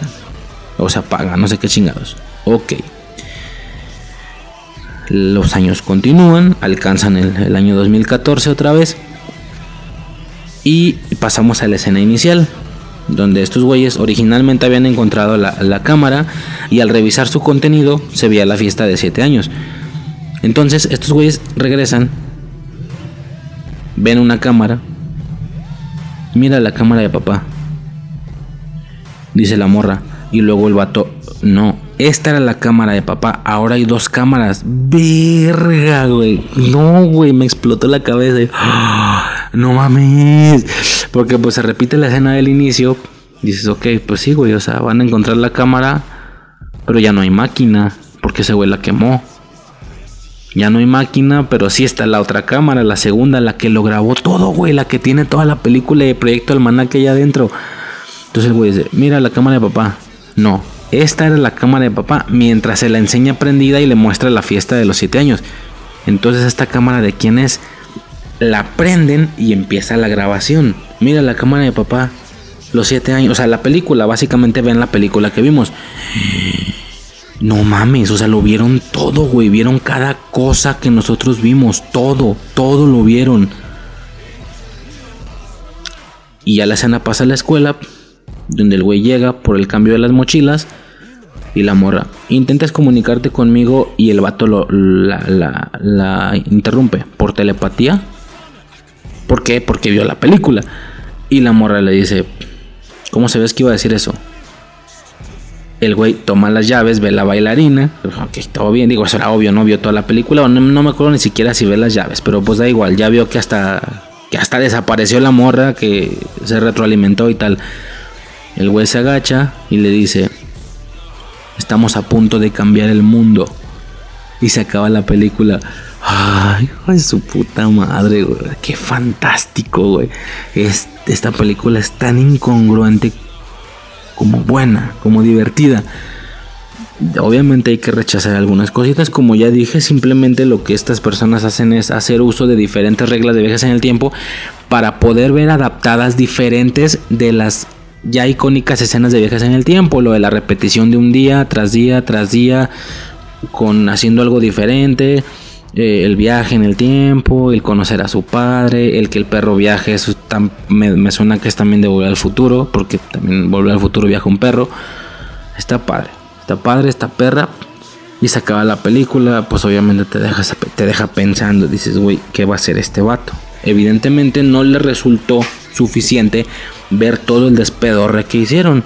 Y lo entiendo, creo que a mí tampoco me sucedería. Si yo encuentro una cámara donde me chingo toda una película, donde yo y mis amigos viajamos en el tiempo y la cagamos, yo diría, güey, ya vi en lo que fallé, lo puedo volver a hacer, pero bien, porque ya sé en qué la, caga, en qué la cagué. o sea, sería un impacto. ¿Se pueden imaginar eso? Vas al ático o vas a donde sea. Bueno, aquí en México es el cuarto de triques. Vas, te topas una cámara, la checas y ves toda esa grabación de ti con tus amigos viajando en el tiempo. Eh, lograste chingarte a la mora que te gustaba y tal. Güey, tengo que hacerlo. Ahora, ya no hay máquina del tiempo porque Raskin la quemó. Pero tienen toda la grabación. Se entiende que la pueden volver a hacer sin los planos y sin. Porque el güey quemó todo. Quemó el. Ahora, quemó los planos. Ok, tienes la grabación, la puedes volver a hacer. Pero es un hecho que ellos no hicieron el corazón de la máquina. El corazón de la máquina era un cuadro de cristal como con. Eh, hay artilugios, engranes y la chingada adentro. Se supone que esa era, esa era específicamente la tecnología del viaje en el tiempo. Ya lo demás era para darle una forma, para darle una estructura.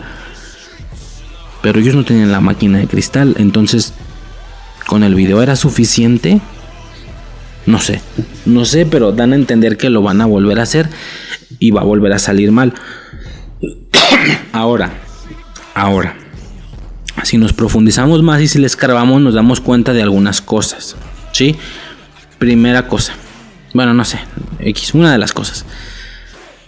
Esto evidentemente no es un ciclo cerrado, como ya dije, no es un círculo cerrado. Y tampoco es una alteración temporal sobre tu misma línea. Cuando vemos lo de las dos cámaras, nos damos cuenta que lo que está haciendo esto es generar líneas paralelas.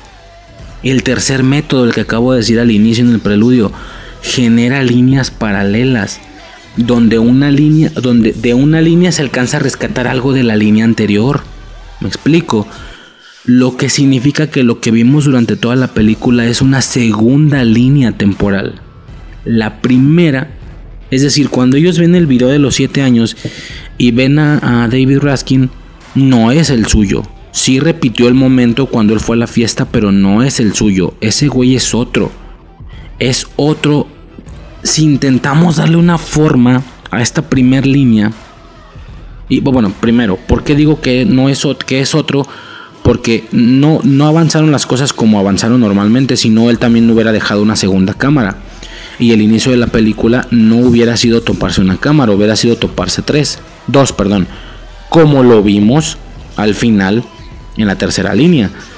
Lo que significa y lo que me hace pensar que en la primera línea tal vez no grabaron nada, nunca grabaron nada, o si lo hicieron, no dejó la cámara en el ático prendida Tal vez la quemó junto con todas las cosas también.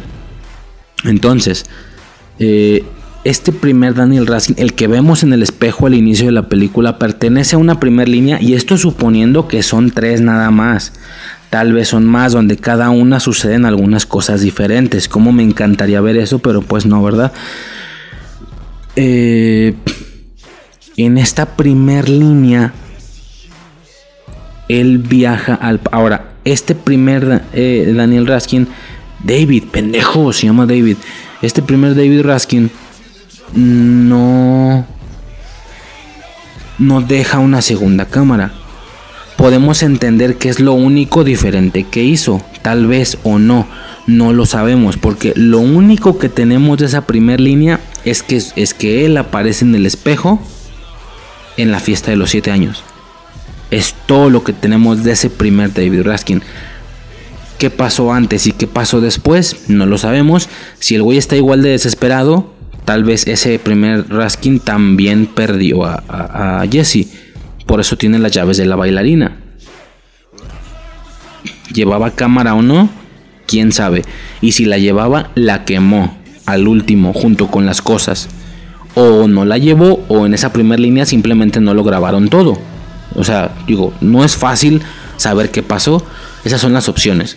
Siempre grabaron todo, pero el güey quemó la cámara junto con la máquina y junto con todo. O simplemente nunca grabaron nada. ¿Qué pasó antes? Pues tampoco sabemos, tampoco sabemos exactamente qué pasó. Lo que se puede intuir es que también perdió a Jesse. También la cagó de una manera en la que perdió a Jesse. O como digo, simplemente toda la línea es igual a la segunda. Nada más que el güey sí quemó la cámara. Eso es todo. Ahora, sí, ahora, ¿qué lo motivó? Si todo es igual, ¿qué lo motivó a ese primer Raskin a viajar en el tiempo? También lo motivó el ver su video de 7 años y ver que él aparecía en el espejo. Porque si ese es el caso, entonces son cuatro líneas. Y, así es una manera interminable. O sea, si el primer, si el primer Raskin también vio en el video de sus 7 años, se vio él mismo en el espejo, entonces ese, ese él mismo pertenece a otra línea que tal vez sería la primera, entonces esa es la segunda, entonces la que vimos es la tercera y con la que termina es la cuarta. Pero y si el de la primera también se motiva y así nunca acabas, puedes hacer, pueden pasar de tres líneas a millones, ¿sí? Así funciona ese pedo. Si queremos mantener por mamones, nomás para que esto sea más fácil como una clase de kinder, si, si queremos dejar esto en tres líneas nada más, significa que el primer Daniel, el, David, David, el primer David Raskin que vemos en, en, en el espejo en la película de los siete años, a él lo motivó otra cosa. Él no se vio en, en, su, en su video, ¿sabes? A él lo motivó otra cosa diferente. O no, porque si no, y si se motivó él mismo, pues entonces no es la primera línea, es la segunda o la tercera o la cuarta o nunca vamos a acabar. Eso por ese lado. La segunda línea, entonces bueno, lo que sea que haya hecho este vato, no dejó una segunda cámara, pero apareció en la fiesta de los siete años. Lo que hace que en la segunda línea temporal, que es la película que vimos, eh, este güey se vea a sí mismo en la fiesta de siete años, se motive, vaya al ático, pam, pam, pam, viajes en el tiempo, se termina y este segundo David Raskin sí deja su cámara, la cámara con la que grabaron todo, cámara que no desaparece por el efecto este borrador o qué sé yo cuando haces algo que no tiene sentido, pero pues no tiene sentido como muchas de las otras cosas. En la tercera línea, que es la que vemos al final, ellos se topan con dos cámaras. Una de ellas ya tiene todo lo que vimos en la película, por lo que van a hacer las cosas de manera diferente. Ahí tendríamos otra película que no vamos a ver, ¿sí? Triste, tristemente. Si intentamos arreglar todo, pues nada más intuimos que varios de los pasos se los tragaron. O sea, este güey llega directo con, con Jesse Pierce.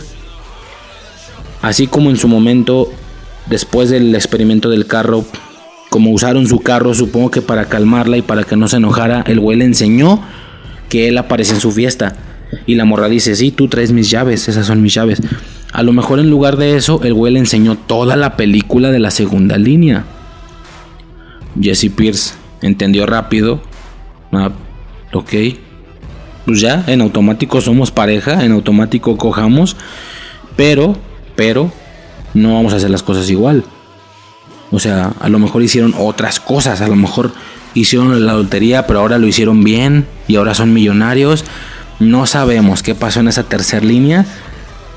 Solo se limitaron a la lotería o, si, o se fueron a crear la máquina del tiempo. Bueno, olvídalo. Eh, lo de la lotería fue antes o después. No me queda claro. No me queda claro si solo con el video podían ganar la lotería o tenían que hacer la viaje en el o tenían que hacer la máquina del tiempo para poder hacer cosas. ¿Qué pasó en esa tercera línea? ¿Quién sabe? Es un hecho que pasaron cosas diferentes porque el grupo ya estuvo unido desde el inicio. A lo mejor desde el inicio ya aceptó prestarles el carro y la chingada. Mm, y etcétera, ¿no? Qué fantástico. Qué fantástico el pensar en estas líneas temporales diferentes. ¿Qué hicieron diferente y qué no? Está increíble. Eso por un lado. Ahora, por otro lado, ya para finalizar con el audio. Eh, hay, unas, hay unas escenas hay unas escenas borradas y hay un final alterno de esta película. Yo me acuerdo que cuando en su momento vi la película, tuve la suerte de verla, a lo mejor, no sé si en formato original, pero si era una copia, era de esas buenas copias, de esas que tienen los menús y tienen finales alternativos y los juegos y su puta madre. Bueno, no sé si juegos, pero porque muchas tenían juegos en esos tiempos, en los 2000. Total que yo ese final alternativo lo pude ver desde aquellos años, me acuerdo. Bueno, primero, las escenas bordadas que son. O son como escenas que este, se tenía planeado que así iba a ser el inicio de la película en lugar de lo del dron y lo de la rola. Iba a ser, ¿qué? Que al güey le hacen una broma con, con una muñeca inflable o no sé qué chingados. Eh, ¿Y qué más era? Eran puras babosadas así, puras como escenas que, güey, la neta no están chidas. Estuvo mejor ese inicio. Ahora, muchos con todo este desmadre maman, güey, no son escenas borradas, son líneas alternas. Estamos viendo líneas alternas. Nada, no creo, güey. La línea alterna en teoría se debería de crear después del tema del viaje en el tiempo. Hasta ese punto deberá ser todo igual. Hasta no ir al ático y ver, vaya, hasta no ver que el MIT no lo aceptó y buscar otro proyecto, ir al ático y a ver qué se encuentra, hasta ahí se genera una línea alterna diferente. Todo lo de la muñeca inflable y todo eso es antes. Es antes de ese pedo. Es, viene a sustituir la parte del dron. Entonces no, no creo, no pueden ser líneas temporales. Eso se genera hasta después. Hasta después que el güey entra al ático. Como digo, ya a partir de ahí se genera una línea según lo que encuentre. Nuestro, nuestro David Raskin encontró una cámara con un video de, siete, de su fiesta de 7 años donde aparece el mismo. El de la tercera línea se encontró dos cámaras y en la segunda está todo grabado. Pues no sé, güey. Como ya dije, me puedo imaginar primero en el que no se encontró nada. Y no sé por qué viajó, no sé por qué hizo la... O el güey, el primero a lo mejor nada más se encontró... No, es que una cosa es el ático y otra cosa es el sótano en el ático encuentra la, cámara y el video de 7 años. Y por el video es que intuyen que, el güey del video se dirigía al sótano. Y en el sótano encuentran la máquina. Entonces, no sé, diferentes posibilidades. A lo mejor uno que no encontró ningún video ni nada. Y simplemente fue al sótano. O sea, después de no encontrar nada en el ático, se fue al sótano y encontró la máquina y directo la hizo. Sin ningún tipo de motivación. ¿Sabes? Este y también puedo imaginar uno en que, llegó y encontró cinco cámaras, güey. No mames, y en cada, cada cámara hay un intento diferente. En la tercera cámara se encontraría el resultado final de nuestro tercer Raskin. No sé, güey, es fantástico. Es. No. Sí. Sí, sí, sí. En la tercera cámara se encontrará lo del tercer güey. Este, no sé, no sé, pero está increíble el pensar en todas estas posibilidades alternas que no vimos y por último, y, algo muy impactante, algo de lo que más marca la película para mí. De hecho, siempre, hasta antes de verla ahora recientemente, siempre que la recordaba, siempre que la escuchaba, yo lo primero que veía era el final alternativo, era lo primero con lo que la recordaba. ¿En qué se basa el final alternativo? Si, si ya vieron la película y escucharon esto y no saben de qué les estoy hablando, güey, tienen que ir a verlo en YouTube. Todo sucede más o menos igual, se supone que ese iba a ser el final alternativo en lugar de lo de la segunda cámara. Se supone que ellos se iba a repetir como la escena de que encuentran la cámara con la fiesta de los 7 años. Güey, ¿qué es eso? ¿Alcanzas a ver eso? Y ya luego pasa la escena de los amigos. Oh, sí, recuerdo la fiesta, no sé quién vomitó. Y ¿Sí me están escuchando? El güey les dice, ¿sí me están escuchando? Si quiere existo. Ahí. Y el vato pausa. Ahí, en el espejo vean el espejo. Lo que pasa en la película, ellos se acercan y ven a, Raskin y es como, güey, no es cierto, no es cierto. ¿Qué pedo? ¿Eres tú? En este final alternativo les dice lo mismo. En el espejo, vean en el espejo. Y hasta ese punto tú tampoco lo has visto. Tú piensas que están duplicando la escena, que estás, que estás viendo la misma escena otra vez. Vean el espejo, el espejo. Todos se acercan y no mames. En el espejo, en lugar de estar Raskin, está Jesse Pierce en el espejo, así en el fondo, en lugar de alcanzarse a ver, de alcanzarse a, ver a David Raskin, está Jesse Pierce, así con un suéter negro, pues no tiene llaves en específico, eh, y está ella, también así asustadilla, y se acaba la película y los lombardos dicen, güey, es Jesse Pierce, es la morra que te gusta, es la morra más bonita de toda la escuela. y está en el espejo, o sea, y se acaba la película. No mames, güey, verga, güey, como si al final no me dejara la suficiente duda de la cantidad de líneas temporales que hay. Que jodido hay tres y no vimos la primera y la tercera. Jodido, porque a lo mejor hay más. Y luego me muestran a un, a un Daniel Raskin que su motivación es ver no a él mismo, sino a Jesse Pierce en el espejo. Y me imagino que pasó todo igual. El vato se fue al sótano, descubrió la máquina, la hizo.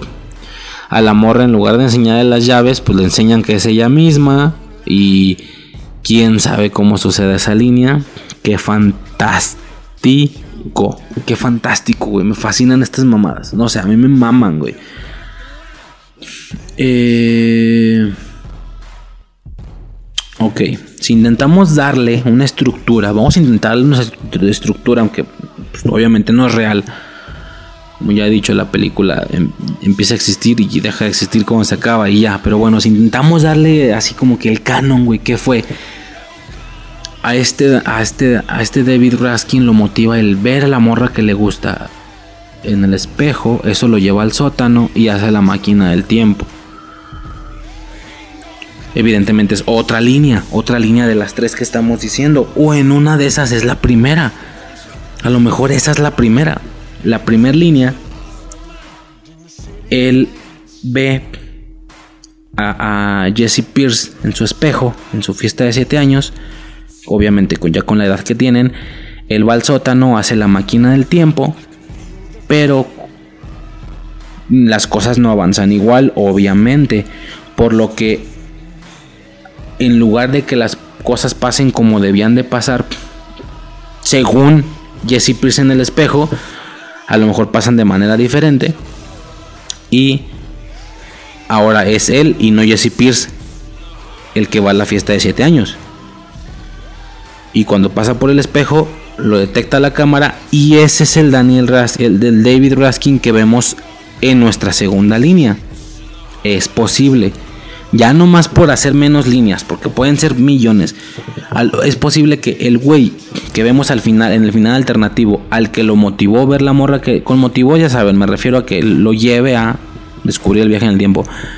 Si el güey que vio a Jesse Pierce en su video hace la máquina, viaja, pero las cosas pasan diferente y no es Jesse Pierce la que va a la fiesta de 7 años, sino es él, lo detecta la cámara y ese es el güey que podemos estar viendo en el espejo en nuestra segunda línea a lo mejor ese güey del espejo es el que en su video vio a Jesse Pierce.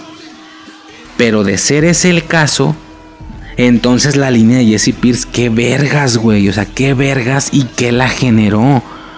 Porque es ella la que está ahí y no, y no Raskin. O sea, si igual está desesperada, se puede entender que más bien fue su novio el que desapareció eh, que fue su novio el que se topó con él mismo y, la retroalimentación se los cargó. Y ella en desesperación por salvarlo viaja al o no sé o güey es que no entiendo no entiendo. Güey tienes que ir al que le hayan contado de dónde sacaron la máquina del tiempo y ella va a la fiesta para quemarla. Y de ser así pues tampoco se estaba grabando nada o qué sé yo. Esto suponiendo que la línea del final alternativo sea la primera suponiendo, nomás por encasillar todo, a lo mejor y ni es la primera y es otra, ¿sí? A lo mejor y esa línea, la del final alternativo, bueno, no era el final alternativo, la de Jesse Pierce en la fiesta, a lo mejor esa es la tercera, ¿no? Ellos, yo creo que ni vieron, o no sé, es que a ver, si ellos vieron la segunda cámara y vieron todo lo que iba a pasar, a lo mejor luego se fueron a la primera cámara a ver si él realmente aparecía en el espejo. Y sí, así como en el video que ellos vieron, también en, así como la película que nosotros vimos que ellos vieron, también vieron a, Daniel Raskin en el espejo en la primera cámara. Y luego, al empezar a hacer todo muy diferente, como ya dije, por ejemplo, le avisaron a Jesse Pierce desde el inicio, desde el inicio le avisaron, le mostraron el video y demás a lo mejor por pensar que las cosas le iban a salir bien porque ahora sabían en qué fallaban, obviamente las cosas salen mal pero de diferente manera, lo que ocasiona que Raskin desaparezca y es ella Porque, a ver, si ella vio la película, entonces ella sabía que la máquina estaba en el sótano. Si Daniel Raskin desaparece, eh, ahora es ella la que viaja al 2004, se mete a la casa de la fiesta para destruir la máquina y es por eso que es detectada por la cámara en lugar de Daniel Raskin. Va y destruye la cámara, la máquina del tiempo, se reinicia todo y entonces lo que estamos viendo nosotros en el final alternativo es la cuarta línea. Una cuarta línea donde ahora aparece Jesse Pierce. O no sé, claro que le estoy dando intentar, le estoy, estoy intentando darle sentido a algo que no lo tiene. E, es muy común de los viajes en el tiempo tener un final súper choqueante, o sea, en base a la misma situación que te confunde, confundirla más. Sin pensar en si esto tiene un sentido o no. Me estoy explicando, es decir, yo estoy intentando darle una estructura. Estoy intentando hacer que estas dos líneas, con dos líneas me refiero a las dos líneas que te presenta el final alternativo, con dos líneas me refiero a tanto la Jessie Pierce que es detectada en la fiesta de los 7 años por la cámara en el espejo, como el güey que está viendo esa, esa morra en el espejo, que es la línea que sigue de la línea de... Es decir, una línea es donde Jesse Pierce va a la fiesta y otra línea es donde Daniel Raskin la ve en el video. Ya de ahí son dos. Estoy intuyendo que estas dos pueden ser la línea 0 y la línea 1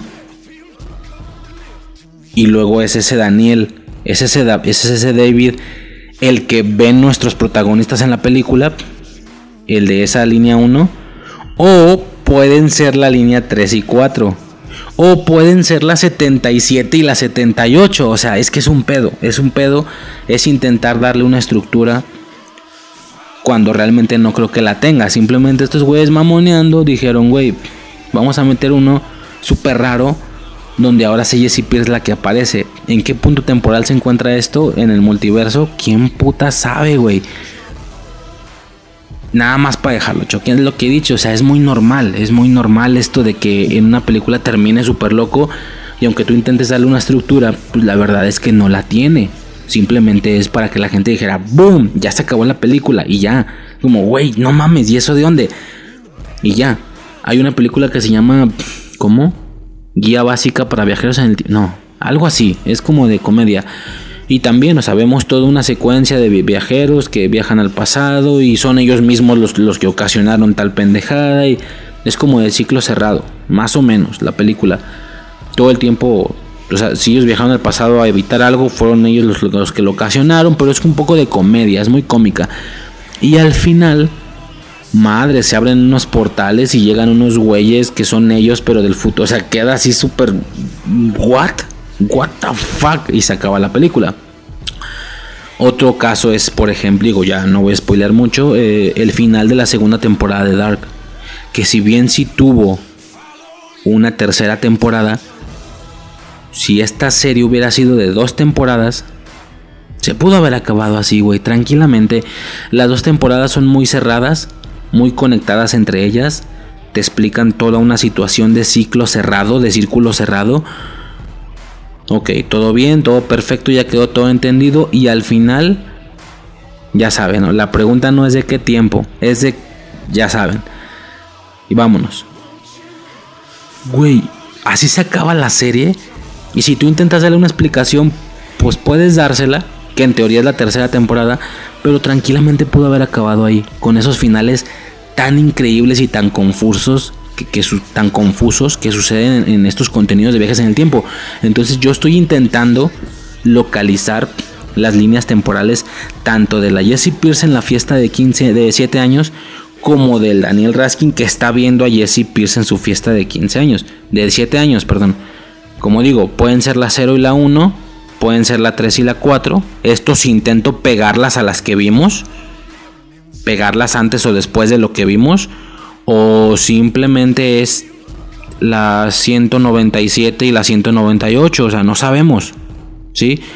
Eh, triste no poder ver lo demás, pero como digo, no es que haya un canon realmente. Estos güeyes simplemente dijeron, güey, hay que meter algo bien loco. Ah, pues que ahora no sea Dan, que ahora no sea David, que ahora sea Jessie la que aparezca en el espejo. Y, y, pudieron seguir mamando, güey, pues, pues, que ahora sea la mamá la que aparece. o que ahora sea Adam, o que ahora sea Chris, cualquiera de los integrantes del grupo pudo haber aparecido en el espejo en lugar de ellos. O, o, güey, te imaginas uno donde, güey, es el maestro Lu, es el doctor Lu el que aparece en mi espejo. O sea, si, si, le, si le quieres dar por locura, güey, no tiene explicación. Estamos intentando dársela, pero realmente no la tiene. Es un rollo ahí de cotorreo de para que te quedes. Jesse Pierce en el espejo. ¿Qué, qué universo alterno es este y dónde está localizado? Es para que te la cures nada más, para que digas wow. Y ya. Básicamente esa es toda la situación. Es una película que me gusta muchísimo a pesar de que se contradice dentro de sus mismas reglas temporales horrible. Como ya dije, a veces es viaje físico, a veces es viaje de mente, sustitución de cuerpo, o eso dan a entender, al menos de que ellos den por hecho que ya no es necesario que nos muestren cómo se fueron eh, evitando pero, güey, en el del. puedo entender que el Raskin en la palusa haya logrado persuadirse al otro güey de, güey, no vayas para allá, ve para otro lado. Por X razón. Pero los de química, güey, tuvieron que. Ya al final tuvieron que persuadir como a 5 o 6 güeyes cada uno de ellos. O sea, ¿cómo, güey? Persuadir al primero, al original estuvo fácil, güey, no hay clase. Pero que no, no hay clase, adiós. Pero persuadirlos a todos está dificilísimo, güey. Entonces no sé si la película da a entender que ya está hecho, aunque no sabemos cómo. No sé si la película en ese momento está utilizando solo viajes mentales o que es la más viable o la tercera opción. Ninguna de las dos, güey. Los, los, creadores no se la pelaron en darle una explicación. Simplemente te vamos a dar una escena divertida al estilo del Día de la Marmota o al estilo del Filo del Mañana. Y ya, ok perfecto. La típica escena de bucle repetitivo donde intentas algo una y otra vez hasta que te sale bien. ¿Sabes? O sea, simplemente eso. Te vamos a dar diferentes escenas. Oye, pero es que esta escena no coincide con las reglas de... Da igual, güey, tú métela, se ve chingona. Y sí, cierto, se ve chingona y te da un chingo de risa. Y ya. Ahora sí, ahora sí, ya es todo. Este sería mi, revisión de, del de. Güey, la, pinche podcast dura más que la puta película. No mames. La película dura como una hora cuarenta, una mamá así. Pero me gusta. Me gusta muchísimo esta película. Me gusta muchísimo. Es, de las de mis favoritas de viajes en el tiempo. Por tanta esencia. Por toda esta posibilidad en los finales. Puta, güey. Es, esa Jessie Pierce en el espejo. Es, es el punto cúspide de, de la montaña. Es, güey. Boom. O sea. Wow. Wow wow, está fantástica, está genial. Y nada, esa es mi revisión, me gusta muchísimo esta película. Y ya, estaremos eh, eventualmente tocando más temas de estos. Quisiera, quiero traer un poquito más temas de, películas que me gustan, sobre todo de viajes en el tiempo. Este. Y nada, pues ya sería todo por el momento. Yo soy Riser. Y hasta el siguiente episodio cámara.